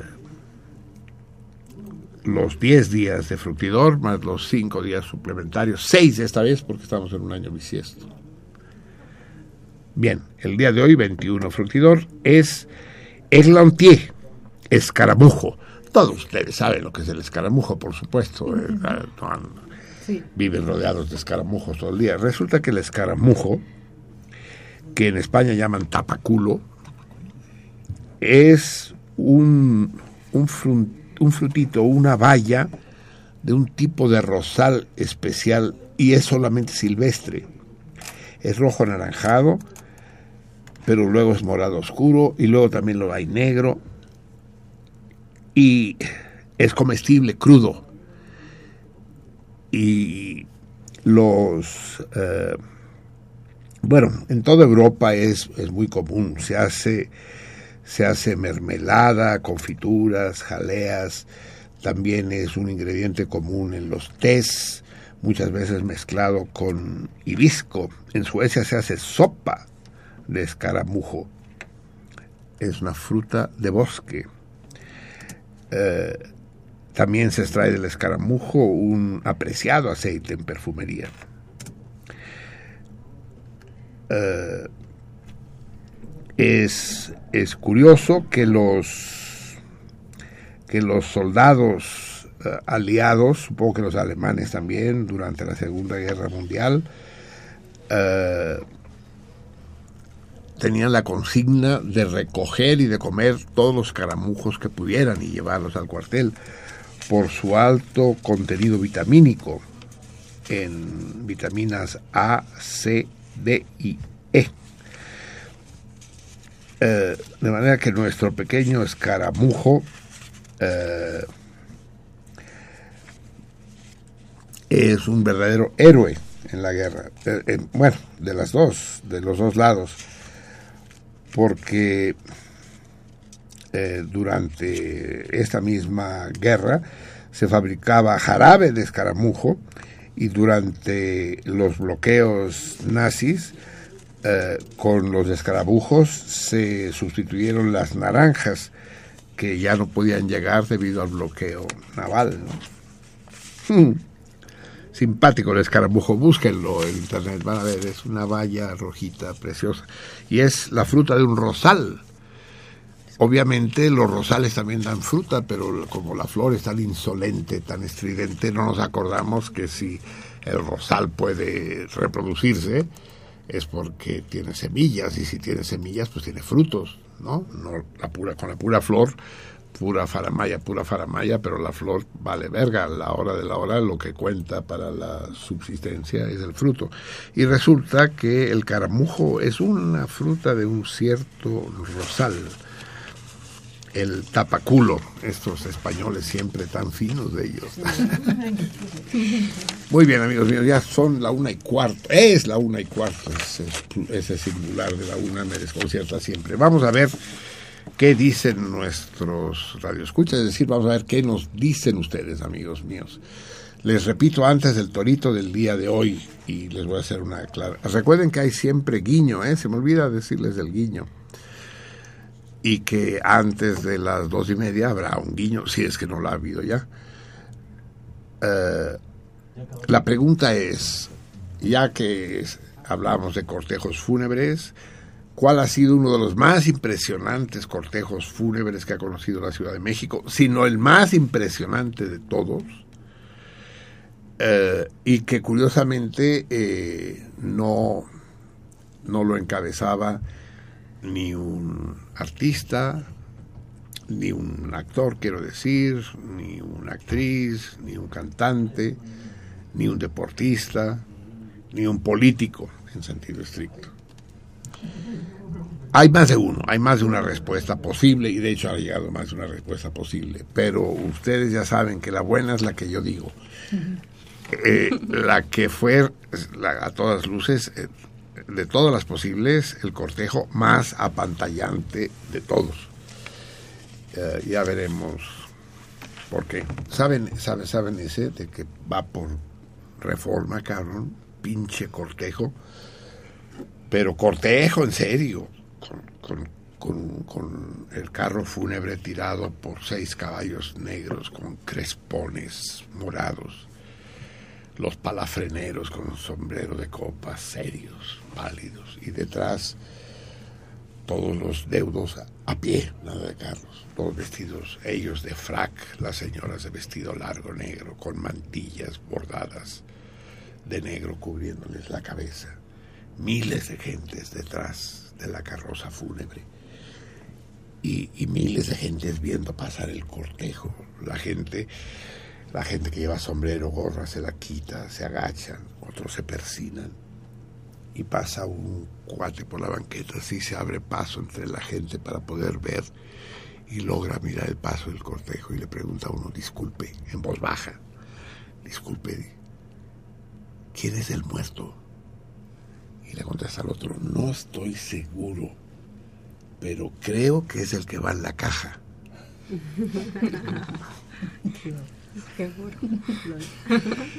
Vamos a ver. Eh, recuerden que eh, quien resulte elegido entre los acertantes tendrá un- una pieza o un juego de cerámica de nuestro gran Alberto Díez de Cosío. Hoy sustituye al insustituible Javier, que demuestra ser sustituible, pues si sigue faltando, cada vez más sustituible será. Eh, nuestra dulce eh, Selena, Selenita. Ya saben que Selenita es el, ¿Selena di- o Selene? Selene. Ah, ok. es el diminutivo de Selena, pero es también el nombre de los habitantes de la Luna, ¿no? La guerra, la, guerra contra los selenitas que describe H.G. Wells, ¿no? De la Tierra a la Luna. ¿Qué dicen, Selene? Inaugúrate, va. Bueno, empezamos con Everardo López. Y dice, señor Pereyó, veo con optimismo la llegada de la licenciada Anabel Vargas a la presidencia de la Comisión de Boxeo del DF y su nuevo secretario ejecutivo, doctor Romeo Vite. ¿Qué opina al respecto? Le agradezco mucho y saludos a la salmoniza. A chinga, ahora sí me agarraste con el pie cambiado, cabrón. No tengo la más puta idea. La comisión de boxeo del DF, ahora sí que eh, pertenece a- al amplio dominio de mi ignorancia. Pero te prometo, Everardo, que me voy a informar y te lo comento. No sé qué podré comentarte porque no sé quién es Anabel Vargas ni quién es eh, Romeo Guite. Vite. Vite, Vite. Sí, Chin, 1-0 a tu favor. César Berlanga. Uy, el Mazatleco. Marcelino, hoy más que nunca te agradeceríamos que el torito y la lectura de platas sea antes del himno nacional. ¿Y por qué? ¿Y por qué hoy más que nunca sería? El torito sí lo puse antes del Pero himno, que ¿no? nos diga por qué, ¿no? Pero eh, sí, que nos diga por... Ah, porque se quiere ir a dormir temprano. Antes de las 12. José Hinojosa. No, pero ya son apenas las 11, que no mames, en Mazatlán es una hora menos, sí. Que le digan al señor Bellinghausen que no sea culey, que mejor se aliviane y se moche con ser, con ser padrino en su restaurante Bellinghausen de la zona rosa. ¿Será que.? No, no creo que Hermann Bellinghausen sea el dueño del restaurante Bellinghausen. El restaurante Bellinghausen fue fundado por los padres de, mi, de mis grandes amigos Félix y Ángel y. Félix, Ángel y Jaime Godet. Ellos eran los dueños del Bellinghausen, sí. María Pero pues, podemos decir, ¿no? Que pues, a ver si, se- si, si se mocha, podemos llegar a, a- a- aunque no sea el dueño, a lo mejor sí nos puede hacer un descuento algo. Y hablamos bien de él, ¿no? María de Lourdes Gil Valverde vive en la colonia Gabriel Gamos, Ramos Millán, Órale, eso sí tiene, eso, esa chava sí tiene huevos. Tlacotal, de la Ramos Millán. En la calle Tlacotal, Sí. bravo, todo un homenaje para ti, pero no nos platicas, María de Lourdes, platícanos cómo... Estoy seguro que ya desde dentro la Ramos Millán debe tener su encanto. Desde fuera da mucho miedo, pero ya dentro, pues igual, no, ¿no? Sí, vamos con Martín Catalán. El gran Martín Pescador. Manda saludos a toda la banda. Y ya que están poniendo música flamenca, a ver si pueden poner Lágrimas Negras en su versión flamenca. Y ojalá que Marcelino ponga el torito muy pronto. ¿Cuál música flamenca? Ah, sí, es que pusimos dos veces flamenco hoy, ¿verdad? Pusimos, y- pero una vez cantado por una portuguesa y la segunda vez por una catalana. sí, no me había caído el 20. Sí, Martín, sí. Lágrimas negras, va para ti. Eh, ah, hoy no te la podemos poner, hoy tenemos dificultades técnicas, pero la próxima semana, Martín. Sí. Lilia Peña. Me da mucho gusto que Marcelino haya puesto el disco de Juan Gabriel el programa pasado, porque si no, lo hubieran obligado a renunciar y ya no tendríamos programa. Hubiera salido hoy con López Dóriga a pedir disculpas como lo está haciendo Alvarado.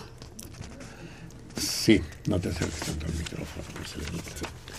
Eh, sí, digamos, digamos claro y preciso aquí que el linchamiento mediático de Nicolás Alvarado y de Irving Berlin Villafaña en Mérida son actos inadmisibles de una estupidez y cobardía terribles por parte de los linchadores. ¿eh? Eh, ya aclaró Alvarado que la iniciativa de la renuncia corrió por cuenta de él, que fue él el que decidió por orgullo y, y respeto a su propio, a su amor propio, renunciar. Es infame que esto suceda en un país como este, es vergonzoso. Obviamente, es necesario decirlo, Nicolás Alvarado tiene el derecho de creer y decir lo que se le hinche un huevo, carajo. Y los que se ofenden, que se muerdan ellos sus propios huevos si es que los tienen. No puede ser, no puede ser. Es un acto de barbarie propio de la más oscura y profunda de las colonias. Torquemada debe estar regodeándose en su tumba. ¿Qué se han creído, punta de imbéciles? Les puede gustar o no la manera en que Nicolás Alvarado dirigía TV UNAM. Les puede caer bien o mal el personaje de Nicolás Alvarado. Están absolutamente en su derecho. Pero exigir que renuncie porque es televiso y porque no es egresado de la UNAM es una imbecilidad, amigos míos. Es una imbecilidad propia realmente de burros, de cretinos. ¿Qué tiene que ver que no sea de la UNAM, egresado de la UNAM? ¿Saben ustedes, por ejemplo, en su supina ignorancia, que para ser rector de la UNAM no es requisito ser de la UNAM? ¿Lo sabían ustedes acaso? No lo sabe. No es necesario haber estudiado en la UNAM para ser rector de la UNAM. ¿Cuál debe ser? Cualquiera con un título superior al de bachiller, es decir, preparatoriano, puede aspirar a ser rector de la UNAM siempre y cuando tenga 10 años de ejercicio profesional, sin ser egresado de la UNAM. ¿Lo sabían acaso? No. Y van a anetemizar a Nicolás Alvarado porque estuvo en Televisa. Y a Carmen Aristegui, que estuvo diez veces más en Televisa, también la van a anatomizar. También a ella hay que correrla. Y al propio Juan Gabriel, mil veces más televiso que Nicolás Alvarado. Hagámonos pendejos. No, ustedes no pueden hacerse pendejos, no pueden, porque ya lo son. Es la única manera que, eh, en que no puede uno hacerse pendejo. Punta de linchadores inmundos. Llamada de, de Lupe. Muy bien, bien. Solo hablo para hacerme presente en el programa y saludar a todos los salmones y que tengamos un buen programa. Un beso para Marcelino, Adriana, Selene y toda la producción. Ándale, ya hasta te tocó, hasta te tocó besos, Selene, tu primer beso público. La Lupe, nuestra Lupe, ya la conocerás, Selene, ya la conocerás. Sí. Si todo sale como debe salir. Un beso multitudinario para la Lupe. Eh, eh, eso es un salmón, ella es un salmón. No solo es la capitana del cardumen, es el salmón modelo. Cuantas más lupes haya entre nosotros, más brillante será nuestro porvenir. Andrés, ¿de dónde sale que el himno gringo es, es bélico? Es un coral luterano. Ay, cabrón. Ah, vamos a revisarlo, Andrés, pero yo sí recuerdo que. Bueno, eh, ahorita no. eh, ay, ahorita no me, no me viene a la cabeza la. La letra, pero la, discutimos. O lo ponemos de plano. Ahora sí que si ponemos el himno gringo, no salimos vivos. Vamos a tener que usar las rejas que hay por todas las puertas de Radio UNAM para protegernos de la turba. No, pero, pero lo leeremos, sí. Yo sé que hay estrofas sangrientas, ¿cómo no, Andrés? Bueno, lo discutimos el próximo programa. O a lo mejor lo encuentra ahora y lo vemos ahorita. ¿Qué cosa, amigo? La letra del himno gringo. Ah, ok. Ay, no, gracias. Vamos con Martín Catalán. Quiero que pongan, si se puede, lágrimas negras. Con el cigala, por favor. No, pero es, es que es el mismo, Es el Martín mismo. Catalán que la... sí, Martín. la- Sí, Martín, ya te pareces a Raúl Moreno. No te repitas, cabrón. Ya te entendimos. Vamos a poner lágrimas negras, sí. Ana María Vila. Un saludo para Pereyó, siempre lo oigo. Y me gusta mucho por inteligente, y porque Eso. tiene un humor muy especial. Y por guapo, ¿no? Sí, Por, por distinguido, por, se le olvidó, pero se por el encanto, Sí, ese ¿no? encanto. Ese encanto, ese magnetismo, ¿no? Sí, exacto, ese magnetismo animal. Bueno, No. contesta el Torito también. Rosario Huerta Álvarez. Qué buen programa, ese Marcelino, cómo me encanta. Rondolfo Gelatino y yo nos llevamos a cuartos, cabrón. También contesta. ¿Cómo, María cómo- del- cómo dice Rondolfo Gelatino? Qué caso de mi vida. No, No, no, no. Dice, ahí madre, ahí madre, sí, sí. Voy a empezar a decir así. Ahí Rosario, ahí Sí, y, le- y le voy a pintar ahí las, las las cejas, ¿no? Sí.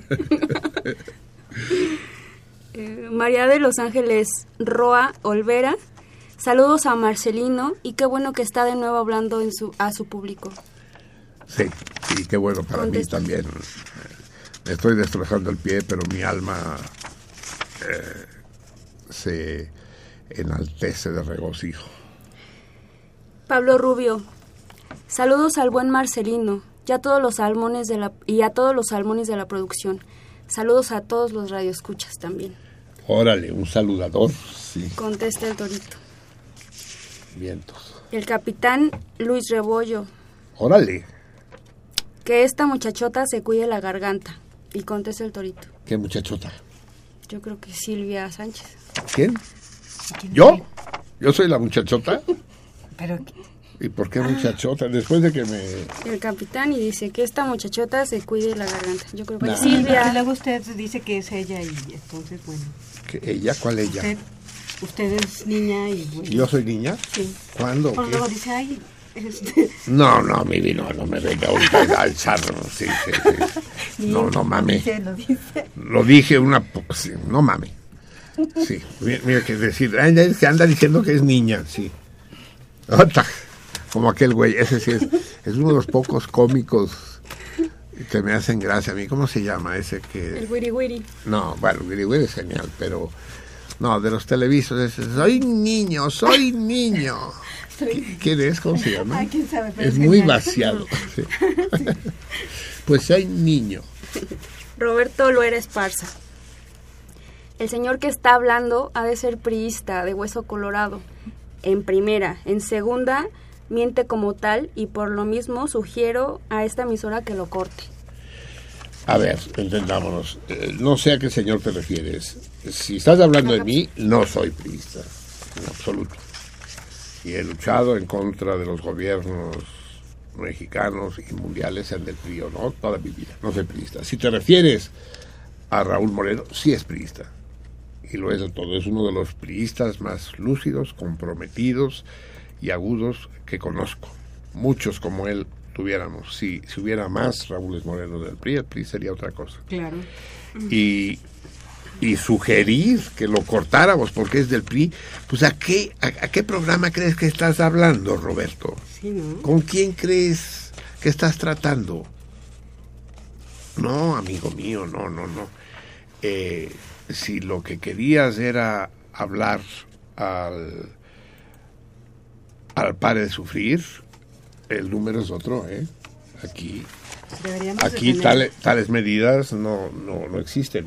Deberíamos de tener el número de pare de sufrir, ¿no? Sí, para redireccionarlos, ¿no? Francisco Hernández. La semana pasada, cuando a Marcelino le dijeron de la invitación que le hicieron a Trump a venir a México, lo tomó a burla. Dijo que eran mamadas y ahora ese priista hijo de puta, lamenalgas, mamavergas, de bunche, defiende a ese aborto, No, ese eso no, tenía- eso no tenías que haberlo leído. ¿eh? Ya quedamos, Elene, a los invitados no se les permite insultar. Sí, lo siento. ¿Eh? Sí. Sí, Es el último mensaje que aceptamos tú y yo en este programa, Sí. Francisco Hernández. Fue una novatada de una novatada de Selene el haber permitido. Esos términos, tú no tienes el derecho de, tienes el derecho de decirme a mí lo que sea, a cualquiera de nosotros. A nuestros huéspedes, a nuestros invitados, no. Pero cheque bien ¿Eh? el nombre, mi para No, no lo checo, no. Sí, porque puede volver a hablar el tipo este. Sí, lo siento. y a los No, no, no, el, que, el, que, disculpa. el que debe sentirlo es él. Manuel Munguía. Uy, uy, ay, ay. qué- Ay, qué- ¿lo qué- puedo qué- leer antes? ¿Cómo? Lo leo antes. No, no léelo, léelo, pero Hacia- ya sabes, pues, la única restricción es, la única restricción de este programa es a nuestros huéspedes, a nuestros invitados, se eh, no se les insulta. Puede uno discrepar de ellos, puede uno criticarlos, puede uno eh, ponerlos en evidencia, pero jamás insultarlos. Eh, Manuel Munguía.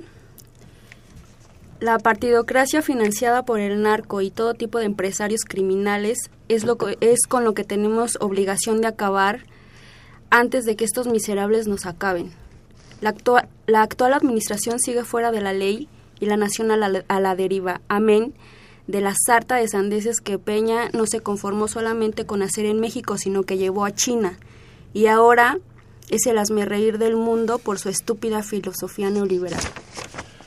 En fin, es, por ejemplo, es la opinión de Manuel, no la comparto, pero pues es, es- perfectamente respetable y es lo que Manuel considera. A Peña Nieto, mientras no sea invitado el estudio, lo pueden insultar todo lo que quieran. No, no, se chiveen. Pero lo que ya te he dicho otras veces, Manuel, dices, hay que acabar con la partidocracia y con los empresarios criminales. ¿Hemos quiénes tú? ¿Quiénes? ¿Los buenos? ¿Y quiénes son los buenos? Tú eres bueno o no, o, tú tam- o también hay que acabar contigo, o tú eres de los, ah, de los meros meros. ¿Y yo soy bueno o, hay que acabar conmigo también? ¿Quiénes son los buenos? ¿Quiénes son los malos? ¿Cómo le hacemos los que no somos empresarios ni pertenecemos a la partidocracia para acabar con los empresarios y la partidocracia? ¿Cómo se hace eso? ¿Tienes una idea? Sí había una idea hace años, tiempo atrás. Se llamaba revolución y no simplemente vociferación estéril. Muy bien. Ramón Ortega Ortega. Peña Nieto hizo mal al invitar a los candidatos. Y contestó el torito. Bien, es tu, tu criterio. Yo ya dije que estoy descolocado y creo que de momento va ganando. Pero sí, es, es posible que haya hecho mal, igual y sí. Betty Svan. Quiero mandarle un saludo muy especial a Marcelino y decirle que la música que está es lo más bello que he escuchado en mi vida y se lo agradezco muchísimo. Un abrazo para todos. ¿Cuál habrá sido? Es que, ¿Dice la hora? No dice la hora. Pongan la hora, telefonistas, pongan la hora. Va. Pues toda la música que hemos puesto está chingona. Sí. Va. Eh, Manuel Munguía. Marcelino, no me hagas que te insulte. Ah, ah, ahorita me va- ya me va a contestar. Si ya no, a sabes mí, me que puedes, te a mí me puedes insultar, Manuel. No hay fijón. Insúltame. si ya sabes que te quiero un chingo y dos montones. Ya deja de defender a Peña, al Trompas y a Hillary.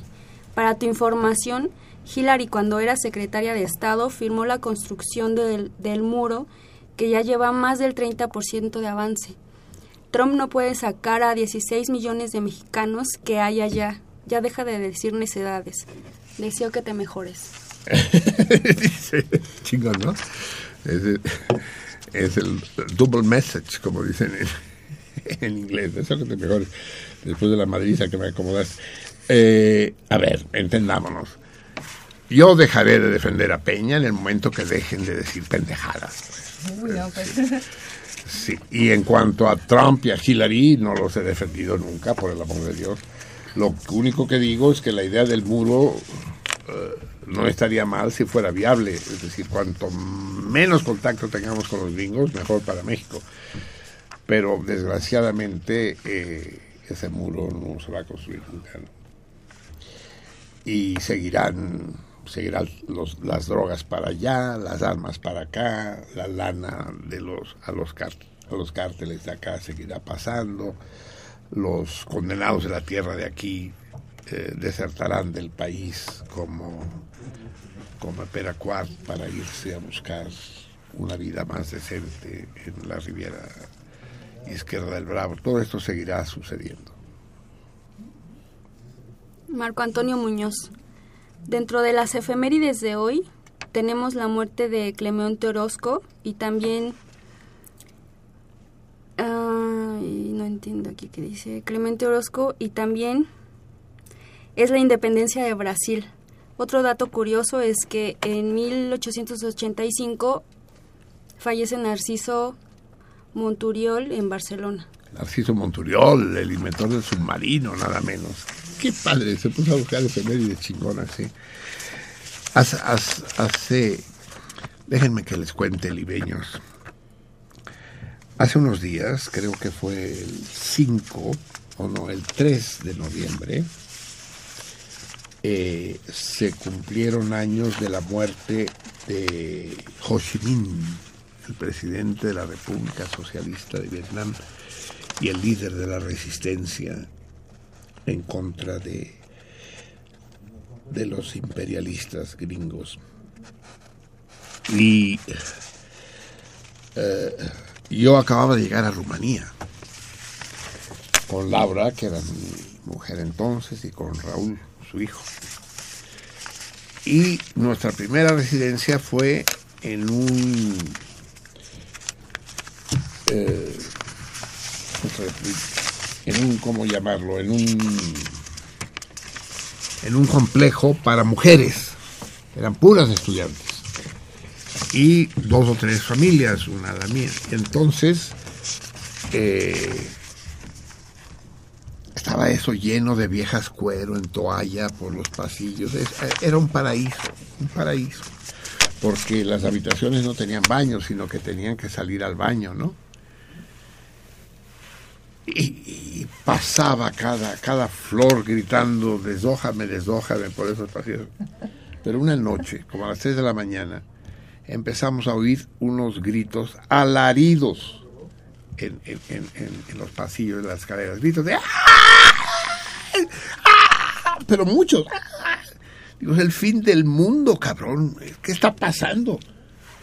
Salí en pijama y me encontré todos los pasillos llenos de muchachas vietnamitas eh, sentadas, a- acostadas en el suelo, abrazándose las unas a las otras, jalándose los pelos, literalmente, llorando como desesperadas. Y yo sin poder hablar con ellas, intentaba hablar con- en francés o en inglés, ¿qué pasa? Hasta que una muchacha rumana, porque todo el mundo salió a ver qué pasaba, eh, ya pude comunicarme con ella, no sé de qué manera, y me explicó. En ese momento había muerto Ho Chi Minh. Y era un- nunca visto dolor colectivo tan grande, tan la desesperación de todas esas escuinclas era sobrecogedor. Eh, tanto Raúl, Laura como yo nos confeccionamos unos brazaletes rojos y negros que nos pusimos en el brazo, muy vastos, muy artesanales, y a los pocos días una de ellas nos regaló unos bordados maravillosos con los que sustituimos los nuestros. La muerte de Ho Chi Minh, el, si no me equivoco, es el 3 de septiembre de 1969. Creo. En fin, adelante. ¿Saben ustedes que Ho Chi Minh... Sí, 3, 3 de septiembre. ¿Saben que, ¿Saben Ho Chi Minh fue cronista deportivo? Que narraba peleas de box en París cuando tenía 20 años. ¿Lo sabían ustedes de eso? Imagínense a Ho Chi Minh, ese que gritábamos en las calles de México en 68, Ho, Ho, Ho Chi Minh, Ho, Ho, Ho Chi Minh, al héroe de la resistencia, al que le ganó la guerra a los gringos, de cronista deportivo, caro. En París narraba por radio peleas de box. Ese deb- me apendejé, debió haber sido un torito. Adelante. Juan Alcántara Monroy. Diego El Cigala me recuerda a una película de Luis Sandrini, actor argentino. La película se llamaba La cigarra. Eh, sí, la cigarra no es un bicho, pero el cigala sí es un bicho. Sí, pero yo dudo ¿eh? que Luis Sandrini haya las, La cigarra de un bicho, es una película relativamente reciente y Sandrini es muy anterior, es de la época del cine blanco y negro, un cómico argentino genial. Pero checaré, si- La cigarra no es un bicho, eh, sí, es una gran película cómica argentina. Sí. Ah, Más rápido, Selenita, más. Ángel. Ángel Cervantes, se necesita ser por los cuatro costados muy pendejo neto para invitar al líder de los Ku Klux Klan y premiar a los infiltrados de esa organización en el gobierno salinista y en el Opus Dei en los Caballeros de Colón y en los cárteles y en los cárteles religiosos comandados desde el Vaticano, pura cruda realidad. Saludos a al cardumen. Nos, nos urge el paredón presidencial en el Cerro de las Campanas. Sí, ya lo dije, es decir, eh, los, los, los que están en contra de Peña seguirán estando en contra de Peña, pues, ¿no? Y, y- y- y decir esto de que Peñas es eh, pendejo es difícil de sostener, ¿eh? A lo mejor es un cabrón, a lo mejor es un hijo de la chingada, a lo mejor es un ladino, pero pendejo. mm. Y de lo que se trataba era de no de invitar y de homenajear, se trataba, y no quiero repetirlo, de tener un acercamiento político para eh, limar la virulencia del discurso de Trump. Y eso parece ser que se logró, pues, les pese a quien le pese. Jesús Cano, saludos para todos. Siempre los escucho. Y contesta. Haces bien. Mm, El arquitecto Fernando Almanza Uy, uy, ahora sí, ahora sí viene la pinche artillería pasada, sí. Pasada, pasa- pasada, pasadísima. Y- La conmiseración es la madre de todos los hospitales, en uno de los cuales debería estar César. ¿Otra, otro insulto? ¿Quién? ¿Pero quién? ¿César César Berlanga? Berlanga. No, no, él no, es invitado a nuestro. A él, a él sí miente la. Ponlo como camote, ¿no? Él es En un uno de salmón, es de los nuestros, sí. En uno de psiquiatría. Por lo que. eh, por, porque lo que hace en la vida es traición y mentira. Ay, cabrón. eh, Marcelino. pruebas, pruebas. que exigimos pruebas, Almanza. Marcelino. que no, no, no, nada me gustaría más que poder probar que podemos internar a César Berlanga en un psiquiátrico, me cae. Pero pues sí, danos material, cabrón, porque así nomás, pues no. Marcelino, mucha Cataluña, muy bien, pero el mundo es más que Cataluña. Sí, querido, sí. El mundo es más que Cataluña, sin duda alguna. Pero, eh, como dijo aquel, ser catalán es mi manera de ser universal. Y una felicitación. Y además felicita. Sí, Ah, de poca madre, otro double message. Lilia Peña, que Selene lea Lilita. los recados completos y que Marcelino ponga el escaramujo de Silvio Rodríguez. Y yo, bueno, busqué el, el mensaje anterior de Lilia. Y sí. me faltó leer. Es que como estaba en la parte del torito, pensé que era el Ah, torito. Y Eso, entonces bien, bien, lee, lee, sí. dice que, Pero tú que di- sí, Bellinghausen. sí, sí. A ver, Lilia, eh, tú dirás, castigamos a Selene, 10 azotes, 20, Ah. que sean 20. una noche en el cuarto de las escobas. Vamos pensando, Lilia, sí. Mea culpa. que Bellinghausen le cambie que hay muchas estaciones de radio. Eso es lo que no leí de. Sí, pero es que eh, parece que no entendiste. Bellinghausen eh, no, no es tanto que no le guste Radio Ram, eh, es, es otro eh, el, juego al que está eh, que está practicando, sí. Y María de Lourdes contesta el torito. Juan Carlos Legaspi contesta. Sergio Ri- Rieco, Martín Catalán, Lilia Peña, Adolfo Bonales y Guillermo Pérez Jerónimo. Muy bien, a ver, antes de seguir leyendo, porque ahora sí Ya son todas. llegaron, llegaron muchos mensajes telefónicos. Déjenme comentarles algo a propósito, porque es, es imposible no dejar las cosas ahí. Hay un texto que circula por internet, que incluso fue reproducido en nuestra página, La Taberna, de un tal, de un tal Yuri, Yuri qué? Eh, Yuri Vargas. Fíjense bien, fíjense bien hasta dónde puede llegar la estulticia humana. Dije estulticia. Yuri Larios se presenta, viene su currículum, dice mexicano nacido en la capital, músico de origen, egresó a la Facultad de Filosofía, licenciatura en Lengua y Literatura Hispánicas. Desde entonces eh, da, eh, busca el sentido de los ejes entre la literatura y la música. Eh, ha enseñado en distintas instituciones, no dice cuáles, impartiendo clases de redacción, géneros literarios, composición y poética.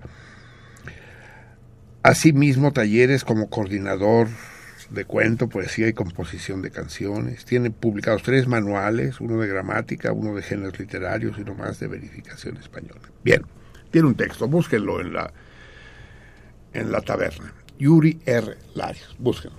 Pues bien, yo, que soy un poco perverso en mis momentos de hueva, me puse a leer el, el texto de Yu- Yuri Larios. Algo hay de masoquista en mí. Y eh, se lanza sobre, sobre Alvarado, sobre Nicolás Alvarado, su artículo en el que dice que no le gusta, que no le gusta Juan Gabriel. Dice eh, Alvarado que no le gusta la prosodia de Juan Gabriel, entre otras cosas. Eh, supongo, cuando dice prosodia, debe querer decir el acento, no sé, eh, o, que está ronco, pero pues, parece un desacierto de, de, Nicolás Alvarado, porque hay muchos cantantes roncos, ¿no? Extraordinarios, desde Celentano a- al gringo, ¿cómo se llama? Que hemos puesto aquí varias veces. eh, Greñas, ¿cómo se llama? El, el gringo ronco. No, Bueno, hay muchos cantantes roncos. Pero dice, en fin, allá, allá Nicolás Alvarado y sus gustos, le dice que no le gusta la prosodia de Juan Gabriel. Pero lo que vale un imperio, lo que es una perla de un kilo, es lo que dice eh, Yuri Vargas al criticarlo y dice, este profesor de composición poética, de cuento y de gramática, y dice, eh, cita a Alvarado y dice, su obra ha generado, Alvarado hablando de, de Juan Gabriel, un montón de lugares comunes en la canción mexicana, para bien o para mal. Eh,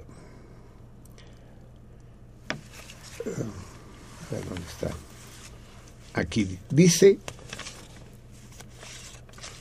Alvarado dice, habla de la prosodia torturada de Juan Gabriel. Y dice Yuri eh, Vargas. Dice prosodia torturada y ello hace aún más patente su ignorancia, porque la prosodia es el reino de la prosa, en la canción se versifica. O sea, este profesor de gramática y de géneros literarios dice que lo pros- la prosodia es lo relativo a la prosa. Por el amor de Dios, cabrón, qué manera más gratuita e innecesaria de hacer el, ridículo. Ahora sí que te contesto con las palabras de tu defendido, pero qué necesidad, cabrón. O sea, no te podías exhibir de manera más obscena. Cagaste en público, cabrón, cagaste en un escenario y de espaldas al público.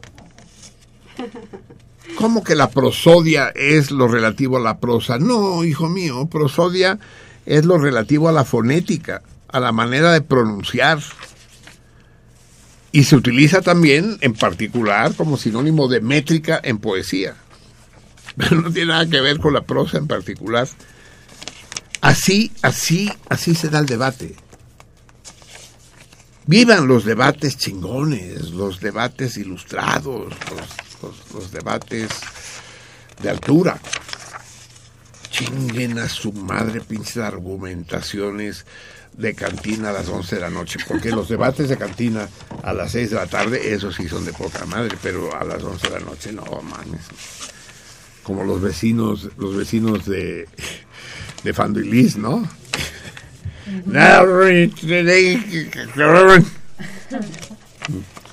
Bien, vamos a escuchar música antes de leer más mensajes porque estamos un poco. A ver, música que nos aligere un poco. ¿Les parece? Brasil, Brasil, Vilma. A ver, ¿no hay ningún productor a la vista? Ah, sí, aparece el 3. Ah, vamos a escuchar esta muy antigua canción. Eh, no te hagas bolas con los No, pues estoy separando por... Sí, ya, ya tiene cuatro montones de mensajes la Selene delante. Una de las primeras canciones de Chico, antes de que fuera la celebridad que es, es El funeral de un labrador. Funeral de un labrador es parte de una comedia musical, de un drama musical. Los brasileños en los años 60 se hicieron célebres, varias compañías se hicieron célebres, haciendo comedias y dramas musicales. Llegaron a México a los teatros varios, notables. Tal vez la mejor de todas era Vida y Muerte Severina. Vida y Muerte Severina. y en ella se canta el funeral de un labrador. Ya que de funerales vamos. Funeral en México, con todas las connotaciones del caso, y que como bien recomiendan los radioescuchas, no me pronunciaré porque me pongo en riesgo. Eh, pero eh, en Brasil hay otro funeral, la muerte de la democracia. Así lo dijo Dilma en, al terminar su alegato de defensa ante el Senado. Dos veces he visto desesperada cómo mi vida estaba en peligro. En la cámara de torturas de la dictadura y en la sala de cuidados intensivos del Hospital de Oncología. Hoy veo desesperada como la que está en peligro es la vida de la democracia. Y efectivamente el golpe de Estado, encabezado por ese traidor, ese sí traidor de Temer, su propio vicepresidente, se llevó a cabo. En homenaje a Dilma Rousseff, en homenaje al Partido del Trabajo brasileño y a su esfuerzo para convertir a Brasil en algo más que la mayor de las repúblicas bananeras del mundo, escuchemos al gran Chico y su funeral de un labrador. Dice, lo entierran, dice, ahí está la tierra que tanto querías ver dividida. Ahí la tienes. Son dos metros cuadrados. Demasiado para un delgaducho desnutrido como tú. Escuchemos, chico.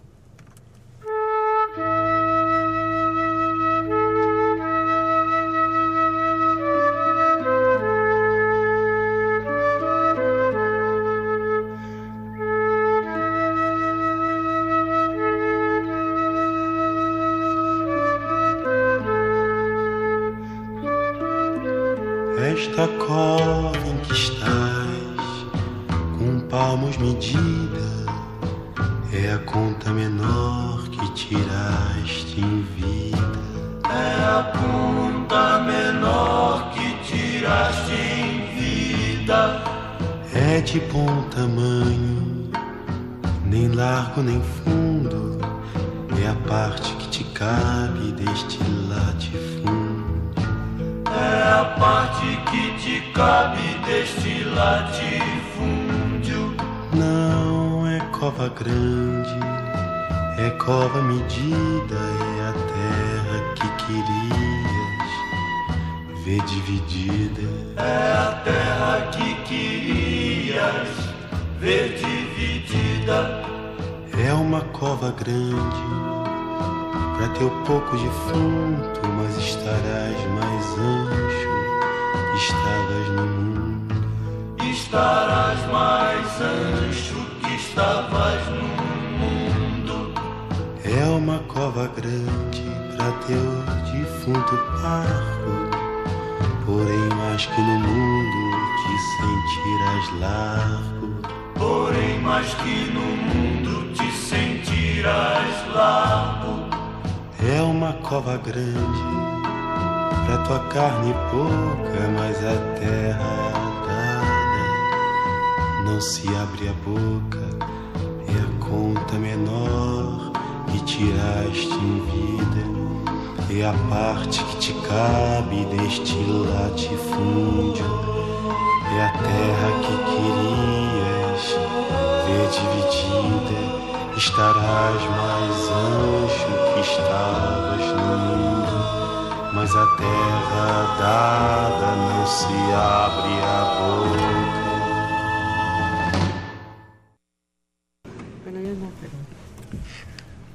Sí, eh, estamos un poco desbordados, Salmones. Hoy hay mucha participación y en buena hora. Pero sí eh, les tengo que rogar en la media hora que nos queda de programa que sean lo más breves posibles en sus mensajes.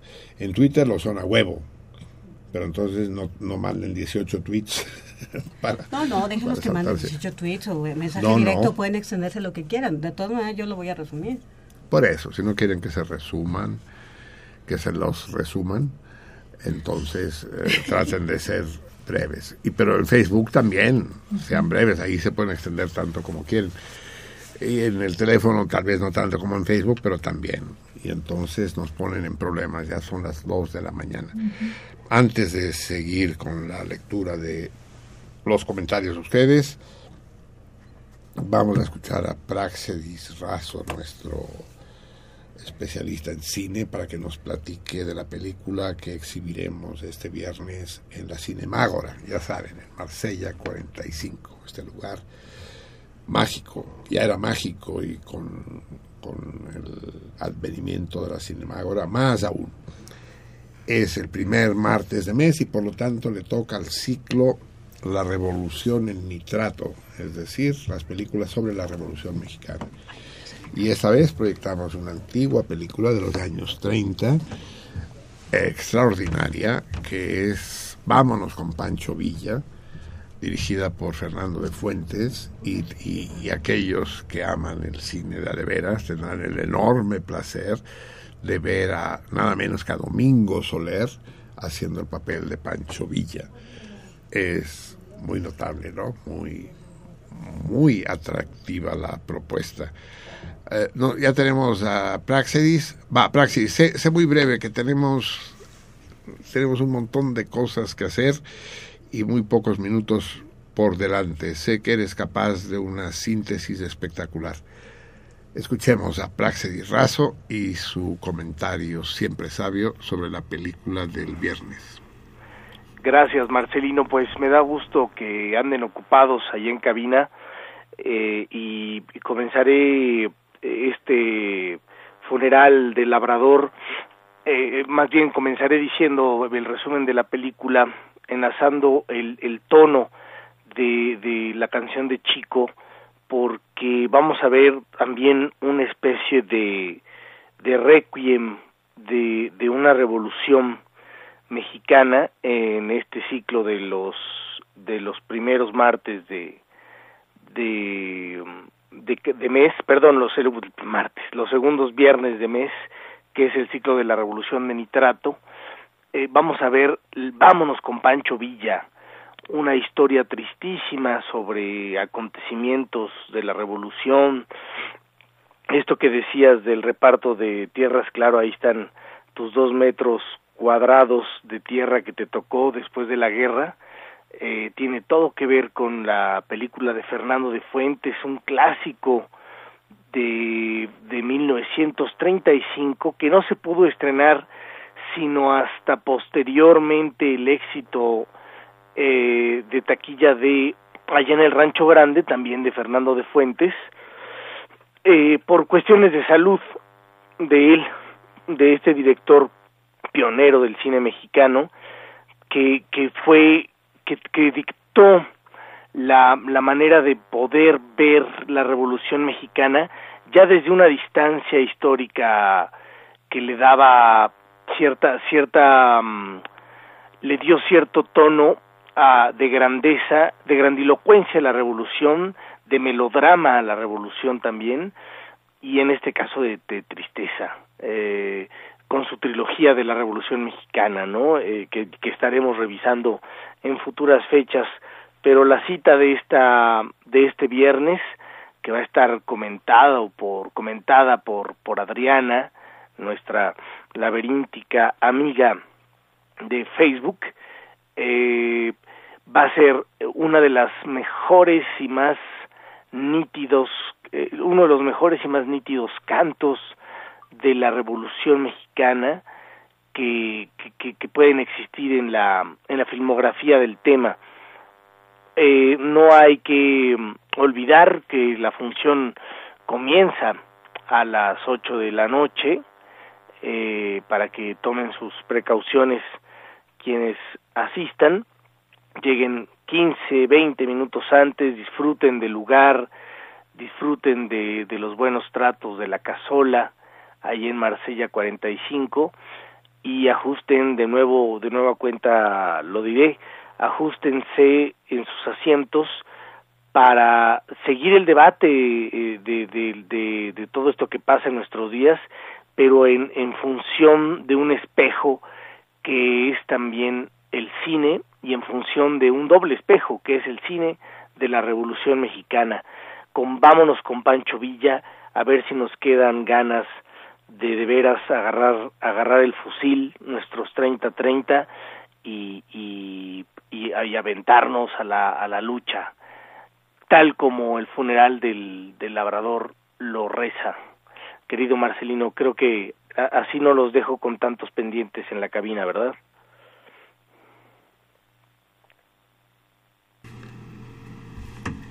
Así es, así es.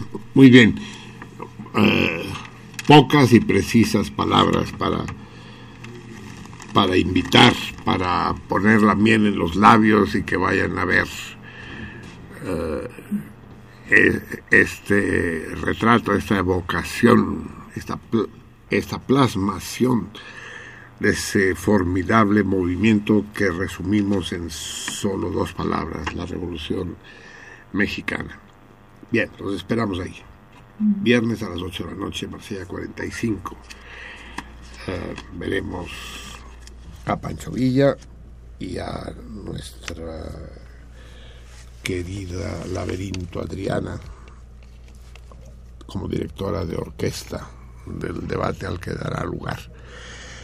Eh, son las 2 y 6 y estoy con en el como dicen los franceses en barra du choix de qué hacemos. Tenemos que leer lo que dicen los radioescuchas, eso es una obligación. Eh, ¿Puedo pero va- empezar? No. vam- vamos a escuchar un poco de música que hace rato que no oímos para aligerar. ¿Ya te di el disco? No. Eh, y es que no sé dónde quedó, cabrón. ¿Para la lectura? ¿Cómo? ¿Para la lectura? No, no, no, no, no, no. El disco. Aquí está. Va- Vamos a escuchar para toda la banda rockera. Es, igual que los debates. Hay debates que valen la pena y debates que no. Yo no soy rockero, ya lo saben. No me gusta. No me gusta ni, ni Juan Gabriel ni el rock. Eh, con Juan Gabriel estoy seguro de tener razón. Con el rock eh, tengo que... No lo muevas, no, no con el con el con el rock tengo que mantener márgenes de de titubeo porque demasiados amigos padres les encanta y entonces no tengo no tengo para dónde hacerme. Pero hay rock que sí me encanta y una de las rockeras de mi corazón si es que rockera es es que también habría que discutir qué es el rock es la la formidable la malograda Janis Joplin. Y y vamos a escuchar esta burla suya. No te andes moviendo por aquí, que me distraes. Esta, es que todo el mundo anda haciendo cosas aquí y, y pierde el hilo. Entonces decía, ¿qué decía? Eh, Janis que- Joplin. sí, yo sé, Jenny Joplin, pero vamos a escucharla en esta eh, ácida burla a la, a la religión que, eh, que es eh, Oh Lord, eh, why don't you give me a Mercedes Benz? Dice, está rogando, puesto que a Dios se le piden cosas, ella pues le pide con toda sinceridad primero un Mercedes Benz y luego una televisión a colores, en tiempo donde las televisiones a colores eran tan lujosas como un Mercedes Benz. Va, enamórense de esta mujer, la más fea y la más brillante de las cantantes de rock que jamás han existido.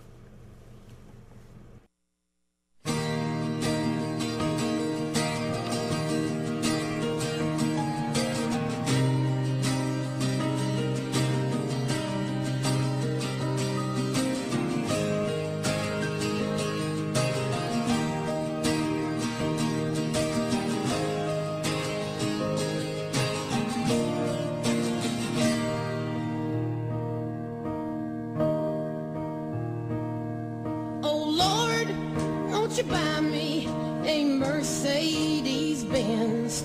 My friends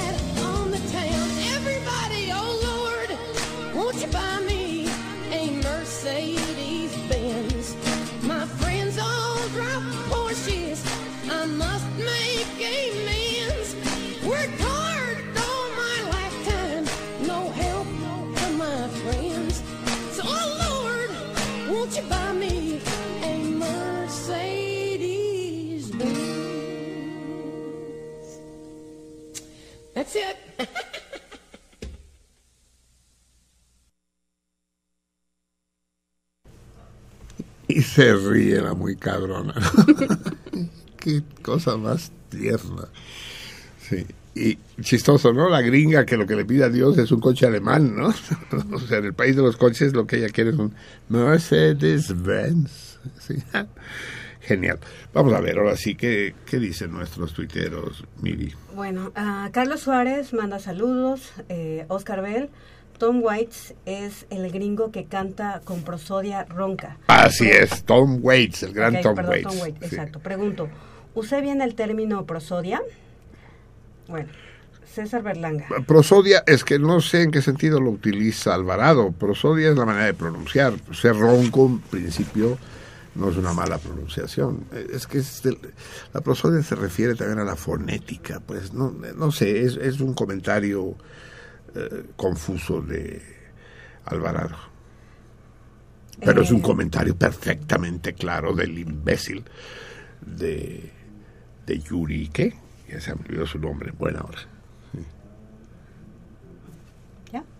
Ok, eh, nos escribe César Berlanga. Dice, el buen Almanza me convoca a un debate de cantina a las 2 de la madrugada. Al buen entendedor. Ah, Sí, exacto. y, y dice, Marcelino, no llores por Nico. Se salió con la suya. Ya logró su momento de fama. Igual, ¿te acuerdas de la broma? ¿De cuál tú? Ah, no sé. ¿Quién, quién lo dice? Eh, César Berlanga. ¿De cuál broma tú? No sé, recuérdamela. Bueno, pues que se la recuerde. Eh, Cashbo- La broma, digo. Sí, bueno, aquí no la dice. Dice Casbo 7, dice, leí hoy la gra- leí hoy la columna del gran Salmón Mayor, creo que está muy optimista. Le da demasiado crédito al Peña. Es que cualquier cosa que no sea mentarle la madre es darle crédito. Puta madre, es tan ya muy acelerado, sí. Sí. Bueno, nos escribe tu papá.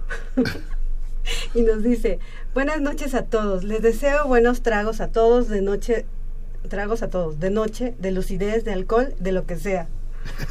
Ay, que con tu. Sí, pues hay varias cosas que podemos tragar. Así es. Sí. Aldar Adam dice, buena noche, de acuerdo con todo lo dicho en el programa. Saludos a todo y por ciento, ¿dónde anda Platas?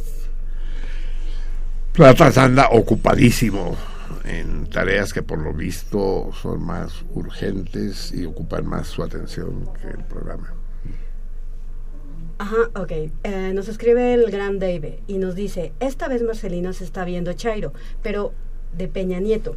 No nos Chairo de Peña Nieto. Pero de Peña Nieto, dice, no nos ¿Eso hagamos... existe? Ok, pero no nos hagamos, no trajo ningún beneficio esa reunión. Es- eh, así es, yo estoy, estoy de acuerdo con David, no me hagas repetir lo que ya dije. Ok, y bueno, Oscar, Bol, Oscar Bell nos manda un tuit de, bueno, de una publicación de El Economista y dice Bello lo indecible y lo inexplicable. Dice, ¿por qué Enrique Peña Nieto invitó a Donald Trump a visitar México? Y bueno, hay una fotografía de unos ah, nopales y bueno, está Peña Nieto agachado y está Donald Trump.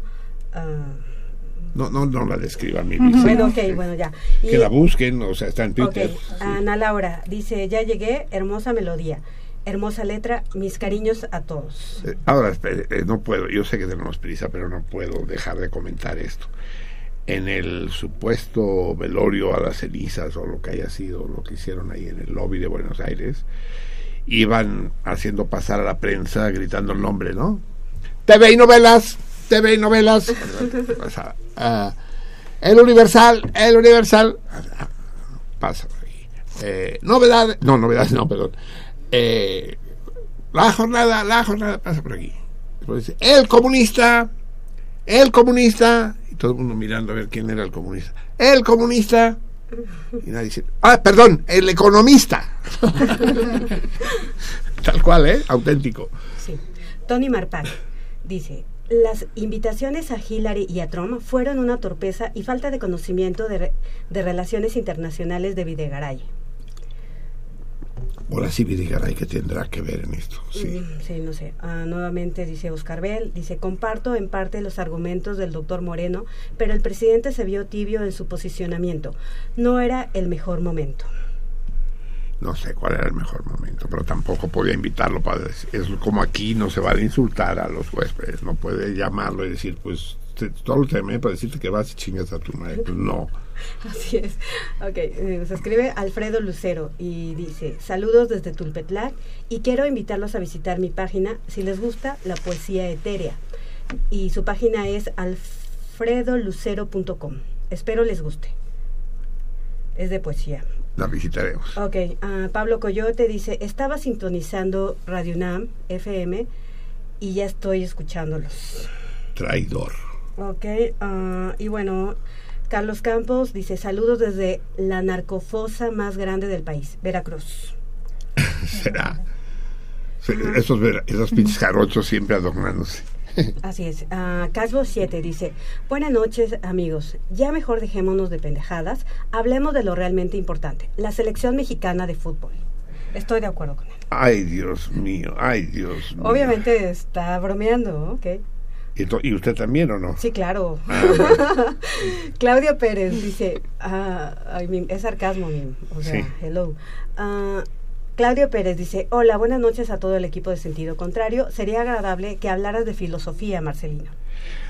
Sí, bueno, todo empezó con los griegos. Y bueno, el querido David nos recuerda que él es del barrio Bravo de Santiago, Iztacalco. Otro. Ok, y también nos escribió, a bueno, este la tengo que mencionar porque la otra vez no lo mencioné, pero creo que hoy tampoco. bueno, responden al torito Cashbo, compa Ana Laura, Aldar Adame, Oscar Bell y Martín Martín, y nos escribe am, un salmón que se llama Enrique Ojeda y dice, ¿en dónde puedo escucharlo? No los encuentro. Saludos a Marcelino. Espero me recuerde, ya soy libre. Atentamente, Enrique Ojeda. Ah, ya es libre. claro que te recuerdo, salmón enlatado. Claro que te recuerdo, sí, sí. Era, sí, es que cada vez que liberan a uno de nuestros, de, los miembros de la audiencia cautiva, perdemos un oyente, ¿verdad? Espero que no sea el caso del Enrique Ojeda, sí. Gran tipo el Enrique Ojeda. ¿Ya? Ok, no, falta, bueno, esta es una que desde cuándo no la, no la menciona. y bueno. Tlacuache dice, sobre El mens- tlacuachito. Así es, dice, sobre el mensaje del programa pasado sobre el doctor Luis de la Peña, supongo que se refería a la forma en que el doctor Peña imparte su curso de cuántica, aburrido. Es como Osiris Cantú con sus chistes. Una cosa es escribirlo y otra cosa es contarlo. Con la voz de Osiris temo que con su primer chiste me duermo. Y ahora sí es todo. Pero, a, a ver, Tacuache, tú querías una clase de mecánica cuántica divertida, cabrón. Sí, es, es como ganas de cagarse la risa en el en la novena de Beethoven, no se entiende. Sí. Así es. Y bueno, ya por último, eh, dice, bueno, eh, nos escribe Mar- eh, César Berlanga y dice, Marcelino, dos aclaraciones. La rockera, mm, la rockera más fea es Patti Smith y Janis Joplin. Tiene, y Janis Joplin tiene más de una canción. Hombre, Janis Joplin tiene muchas canciones, por el amor de Dios, no sé de dónde sacaste eso. Y vamos a hacer un concurso de la reina de la fealdad eh, para decidir cuál es. La rockera más Sí. fea. Pero el, el caso de, de Janis Joplin, la, la, la fealdad física, como en el caso de Cesárea Évora, es absolutamente lo de menos y pasa del todo desapercibida. ¿no? La belleza de su presencia lo, lo borra todo. Digamos en, en Facebook. Ya no chingamos, ya no va a haber lectura. ¿verdad? Y yo vería todo ilusionado a aprovechar la ausencia de platas. Entonces, Pero no, es que la lectura es larga, sí. Eh, La dejaremos para la próxima semana. pues la banda de la cantina, la jalisciense, el Boni, el Jorge y Juan mandan saludos al programa. Este, am, dicen que lo escuchan, lo siguen y lo quieren desde hace muchos, muchos años. De poca madre. ¿Cuál es la jalisciense? ¿Es la de Tlalpan? La que está en la plaza de Tlalpan. sí, chingona cantina Oh. esa, sí. de poca madre. ¿Quién es, quién es parroquiano de la jalisciense? Es nuestro tiburón, cabrón. Así es. Sí. El, el- el- el- el tiburón no se la vive en la jalisciense, vive en la jalisciense. Carlos López López, eh, Chamblati, la semana pasada creí que ¿Cómo, cómo, es? Car- ¿Es el mismo nombre? Carlos López López y luego abajo dice Chamblati. Ahora se puso Carlos López López en su perfil. Chamblati es nuestro amigo enemigo de Chiapas. De Oaxaca o de Chiapas. Mm, No lo De- sé, no De dice, Chiapas, pero creo. Sí, sí, sí. Chiapas, ¿verdad? Sí, sí, sí. El gran Chamblati, que ya lo dije, nuestro único punto de acuerdo real es nuestra admiración en este momento muy dolida por eh, la, la tenista rusa, ¿cómo se llama? La, dilo, dilo en voz alta. Kurnikov. No. No, no, no, no, no, ¿qué? Kurnikova es un bodrio, no, no, no, no, es María Sharapova. Sí, no, no, Kurnikova, muñeca inflable. No, no, no. Esa-. Esas piernas, a María Sharapova se la empiezas a mamar desde la pata de la cama, cabrón. No, no, no, qué vieja, sí. Este, entonces, pues este, Adelante. Chamblati, la semana pasada creí que leerían los mensajes que durante dos semanas no pasaron. ¿Cómo es posible que la contraseña de las cuentas de las redes sociales solo la tengan una persona? Solo la tengan una persona. ¿Cómo serán de idiotas? ¿Quiénes nosotros? Ah, fue la vez que no vino. Ni que fueran las Adrián. claves de los maletines nucleares y la anterior que no me dejó Javier leer. Eh, ni que fueran las claves de los, de los maletines nucleares, pero el único responsable es Marcelino por reclutar a puro inepto. Pido que Plata se encargue de todos los mensajes. Es el que tiene más volumen cerebral. Es triste haberme reincorporado al programa para ver la decrepitud de Marcelino. Con esos amigos, ¿para qué quieres enemigos, Marcelino? No, no, no, pero tienes razón, tienes razón. sí. Yo, entiéndeme, chamblatito, yo tengo que rodearme de ineptos para sentirme importante, Carlos. Claro, para claro, sentirme. así debe ser, claro. Porque, este, porque si pongo gente abusada, pues me, me va a ir mal, cabrón, ¿no? Entonces, todos los taraditos que integran el programa eh, contribu- contribuyen a mi brillo. Así, así es, de hecho lo hace a propósito.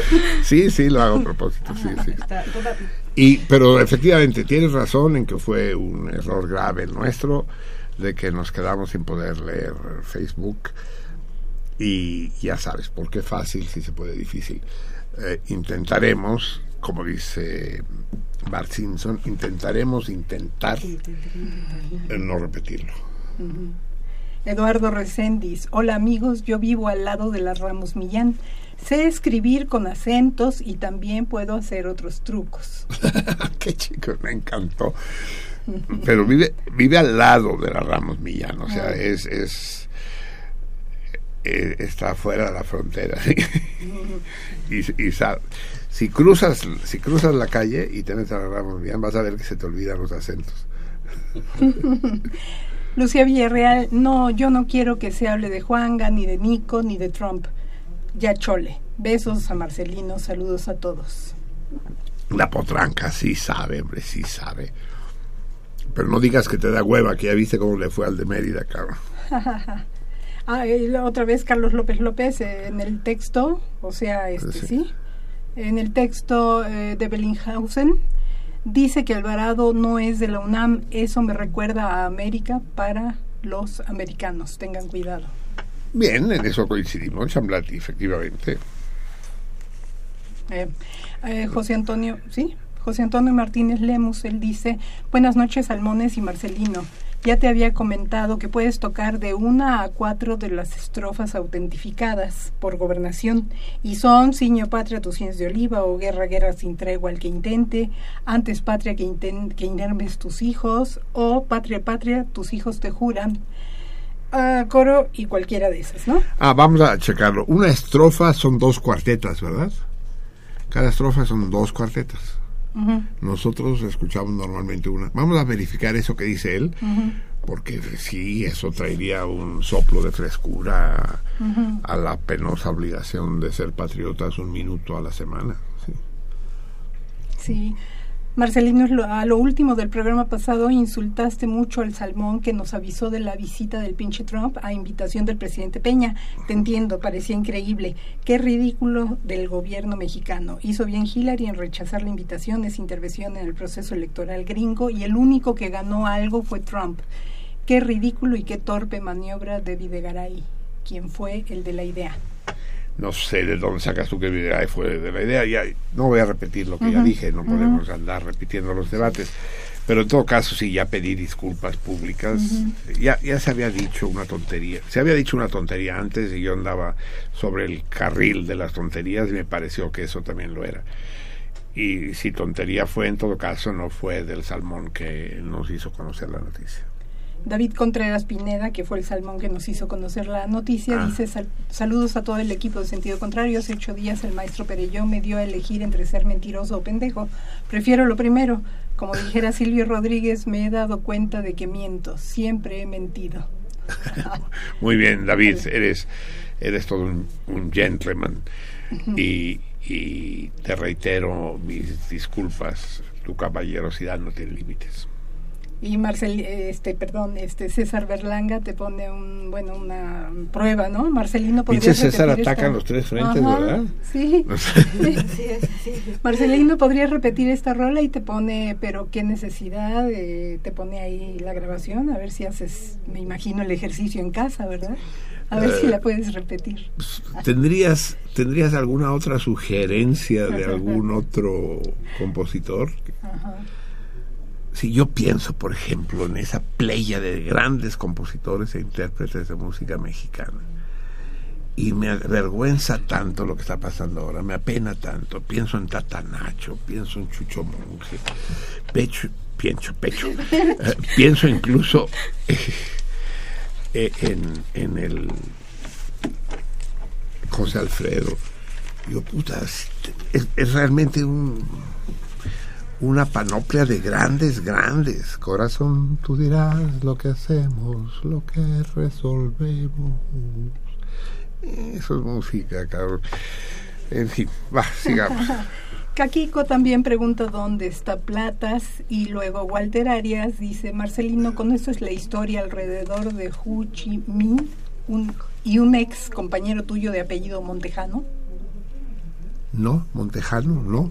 Pero si conozco la historia de Ho Chi Minh, Ajá, Hu Chi Minh. pues no, no gran cosa, solo sé que encabezó la resistencia contra los gringos y les partió a la madre, cosa que no, no ha cesado de darme gusto cada vez que me acuerdo 40 años después. Y Montejano no me suena. Ay, que fue crítico, que fue narrador de boxe, sí. Ho Chi Minh, no Montejano. Ho Chi Minh, eh, sí. Hosh y Min, los dos son sí. bueno, payaso Choco Choco Super. Estimados Ah, amigos. Andaba enfermo, ¿verdad? Choco, choco, sí. Estimados amigos, gracias por este programa. Aún se escucha a Elvio Escobedo con su canción Té, Café y Cigarro. Claro, la próxima semana sin falta lo tenemos olvidado al gran Elvio Chinga, sin duda alguna, sin duda alguna. Contestan al Torito Cristian García Vega, Caquico Cucafate, David Contreras Pineda, Gladys Valencia, Julia Leticia Menes Nava, Betty Maldonado, César Berlanga, Lucía Villarreal, Hidalgo Garduño Gabriel y Brenda Aldrich. Muy bien, vamos, tenemos que irnos amigos. Yo sé que quedan muchas cosas pendientes, ¿sí? Ajá, diga, bueno. diga. Alfonso de Alba. Alfonso de Alba Arcos dice, buenas noches.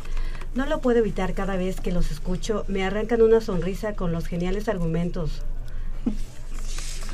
Maestro. Eh, Maestros. ¿qué- ser- será, ¿Será irónico o será elogioso? No, no, no, ah, es elogioso. Eh, Pero- menos mal. Y ya, es todo. Bueno, mira, ¿cuál es la...? Ah, sí, los dos últimos. De Marta Domínguez, que por favor pase el programa más temprano porque nos desvela a todos. Cámbiale la hora a tu reloj, hija. Y Jorge Rocha Segura cuenta un chiste. Que. No, él lo cuenta. Ah, que. ah, yo, yo ya me sentía todo. Ahí, ahí les va, ahí les va. No, a ver, ahorita. cuéntalo, cuéntalo. Pero cuéntalo como si contaras un chiste, no lo leas burocráticamente. Intentaré. Peña Nieto fue a China a pedir los planos de la muralla, muralla china y así poder proponer a Grupo IGA para construir el muro de Trump. Ah, bien, que tengamos nuestra propia muralla. Sí, no, Te no, manda saludos. no está mal, no está mal. Bien, eh, entonces vamos a dar eh, a proceder la respuesta correcta al torito. Hay, hay, hay varias respuestas, hay varios eh, cortejos fúnebres, eh, pero hay muchos equivocados. Por ejemplo, Cantinflas. Dije que no era actor. Eh, de los correctos que vi, déjenme ver, están. Déjame ver las respuestas. Hay algún. Diego Rivera, pues no, no fue realmente eh, especial su cortejo. Gabriel García Márquez, sí hubo un cortejo, en efecto, pero desde su casa en Coyoacán hasta Bellas Artes, pero no fue nada del otro mundo tampoco. Frida Kahlo fue mucho más importante, sí, fue un cortejo grande, pero, pero pues era comunista, era, era roja, era mala. En 1954, eso era ya la presidencia de Ruiz Cortines, ¿no? O de Miguel Alemán, 54, a ver, 46, eh, 52, Ruiz Cortines, sí, no, no era fácil. Ya habían matado a Trotsky, en fin, era muy complicado. Y sí fue un cortejo importante el de, el de Frida. La película Frida de, de Paul Leduc es extraordinaria. La otra con la agri- con la pocha esta, ¿cómo se llama? La, Hayek. Ah, es una mamada, eso de Diego Rivera hablando en inglés. Santo en el Mascaro de Plata, digamos que era deportista, digamos. Paco Stanley, no, Paco Stanley, los únicos que asistimos a ver el cortejo fueron una chava y yo, y aplaudimos. Eh, el ratón más, el ratón Macías, nada del otro mundo. Ferenc Pushkas, pero él nunca estuvo en México, hijo. Octavio Paz, nada del otro mundo. A ver, uy, me los dice todos revueltos, hija. Eh, Pedro Rodríguez, no, no pasó a la historia. Diego Rivera, no. Esto sí, esto sí. Esto sí. Eh, Gabriel García Márquez, no. ¿Ya? ¿Son todos? No. De aquí, no, aquí hay. No, no, no. A ver, aquí estos. Pero no he dicho cuál es la respuesta. No, no, no, pero los estoy eligiendo, ahorita lo digo, pero Mm. tú ya lo sabes. No, es que para no anotarlos, porque si no Ah, tengo la sí, respuesta sí, sí. correcta, para que Es- los vaya a anotar. Hay un buen de respuestas. Otra vez me vi barco, ya estoy harto. El próximo torito no lo va a responder ni el protagonista, cabrón. Se trata del celebérrimo cortejo a- al poeta Amado Nervo. Vida, nada te debo. El gran Amado Nervo. Fue un cortejo brutal. Él murió en Uruguay y desde allá, desde Montevideo, empezó el cortejo. Llegó en el vapor, en la coleta Uruguay, desde Montevideo, escoltado por barcos cubanos, brasileños, uruguayos, dominicanos, llegó a Veracruz y desde Veracruz continuó el cortejo, propiamente cortejo a la Ciudad de México, donde fue un desbordamiento a las multitudes por un poeta, cabrón, por un poeta. Parece mentira, ¿no? Que no es de mis preferidos, digamos, pero ya en ese plan prefiero a, a López Velarde o a otros, pero, pero sí fue. eh, eh, ¿Son todos? ¿Correcto? Sí. ¿Seguro? Que no se es. quede nadie porque se, Bueno, no, no, ya no. ven que son bien sentidos. No, Casbo no, hay más amados, amados nervos. Calvo 7 dijo que era Paco Stanley. Bueno, bueno, ya, sí, no, los, los que dicen otras cosas no tenemos tiempo de leerlos porque nos tenemos que ir. Bien, aciertan pues Martín, así, a secas. Martín Martín. Martín Martín, Ajá, de tuya. ah, Oscar Bell, gran Oscar Bell, Ana Laura, De Twitter también. ¿Pero así se llaman? ¿O tienen apellidos? Compa Ustedes Ana llaman? Laura. Sí, es de Twitter. poner nombre completo. Praxedis Razo. Nuestro Prax me daría mucho gusto que fuera el que ganara. Guillermo Pérez Jerónimo. Martín Catalán, Vientos Martinel. Juan Carlos Legaspi. Jesús Cano. Marco Antonio Muñoz. Pablo Rubio. Gabriel Hidalgo Garduño, bueno, Hidalgo Garduño, Gabriel, como le gusta a él ponerse, sí, vientos. Ay, atacan los nucleares. Lucía Villarreal, ah, huevo, no se le iba a ir esta. Ah, aquí hay uno que está escondido. Un César Berlanga, huevo, que se esconde. Le da vergüenza. Bien, por el César. Sí, señor. Gladys Valencia, sí, señor. Y Caquico Cucafate. Les digo, los nucleares van por todas. No sé cuántos son, no los conté, pero vamos a pedirle que sea, pues el N, ¿no? Que se está inaugurando en su, en- en- no, no en sentido contrario, hace ya semanas que está en cabina, pero no había estado en el estudio. Entonces, escoge la que te marque yo con el pulgar, esa. A ver, ¿quién filma? Eliseo. Va. Pata. Como la baraja. Muy bien. Se abre el abanico. Pero póngalo hacia abajo. Sí, claro. Y escoge una. No necesariamente más en el centro. Tú, la que tú quieras. Una. Lee. Gladys Valencia. Gladys Valencia. E- Ella es, es, es, eh, ¿Nuclear? ¿es nuclear, no, pero sí, pero sí participa en. Es sinaloense. Es sinaloense, bravo, viva Sinaloa. Iñor.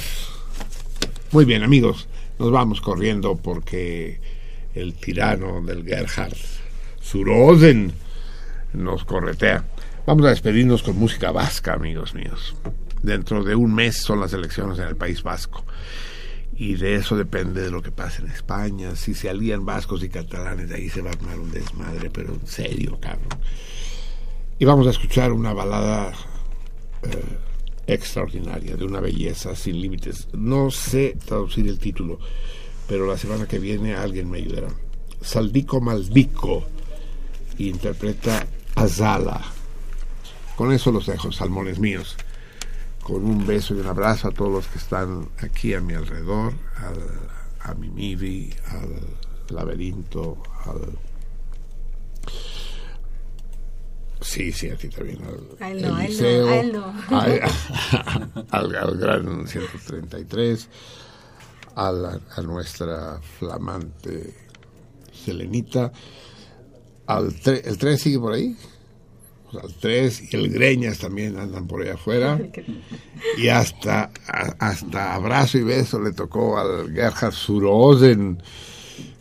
Ustedes saben cómo mientan madre los operadores cuando le dicen que les toca sentido contrario. Nada más dice, no mames, cabrón. Porque cuando son programas que no son en directo, pues le enchufan el dalete, ahí se va. Y otros lo tienen bien organizadito y hay una escaleta y, todo va fácil. Pero aquí, ¿a poco no es un desmadre, Gerhard? Lo sufres, ¿verdad? Tendrían que darte dos días de descanso después de cada sentido contrario.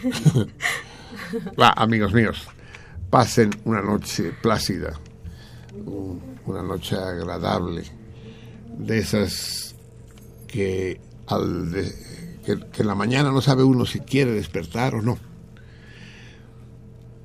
No porque, porque el sueño es plácido y sí porque la vida que le espera es igualmente atractiva. Hasta dentro de una semana, salmones.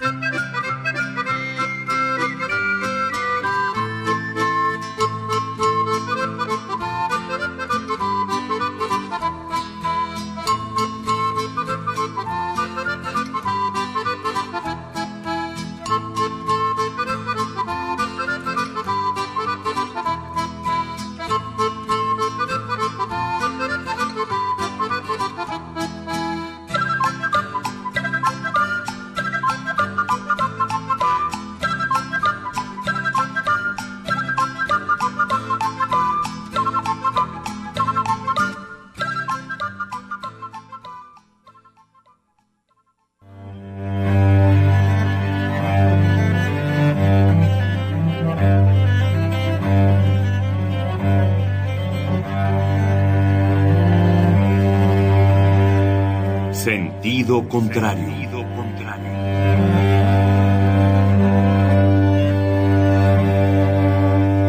El Museo Universitario del Chopo presenta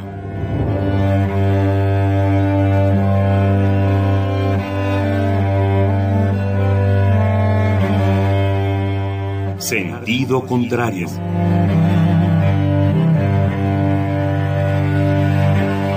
Una emisión de Marcelino Perelló.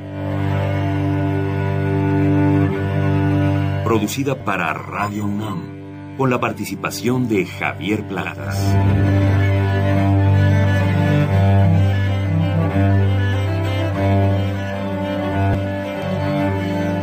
A veces es la manera de llegar más rápido. A veces. A veces es la única manera de llegar. A menudo es la manera de no llegar. Y pese a todo, casi siempre es lo único que tiene sentido.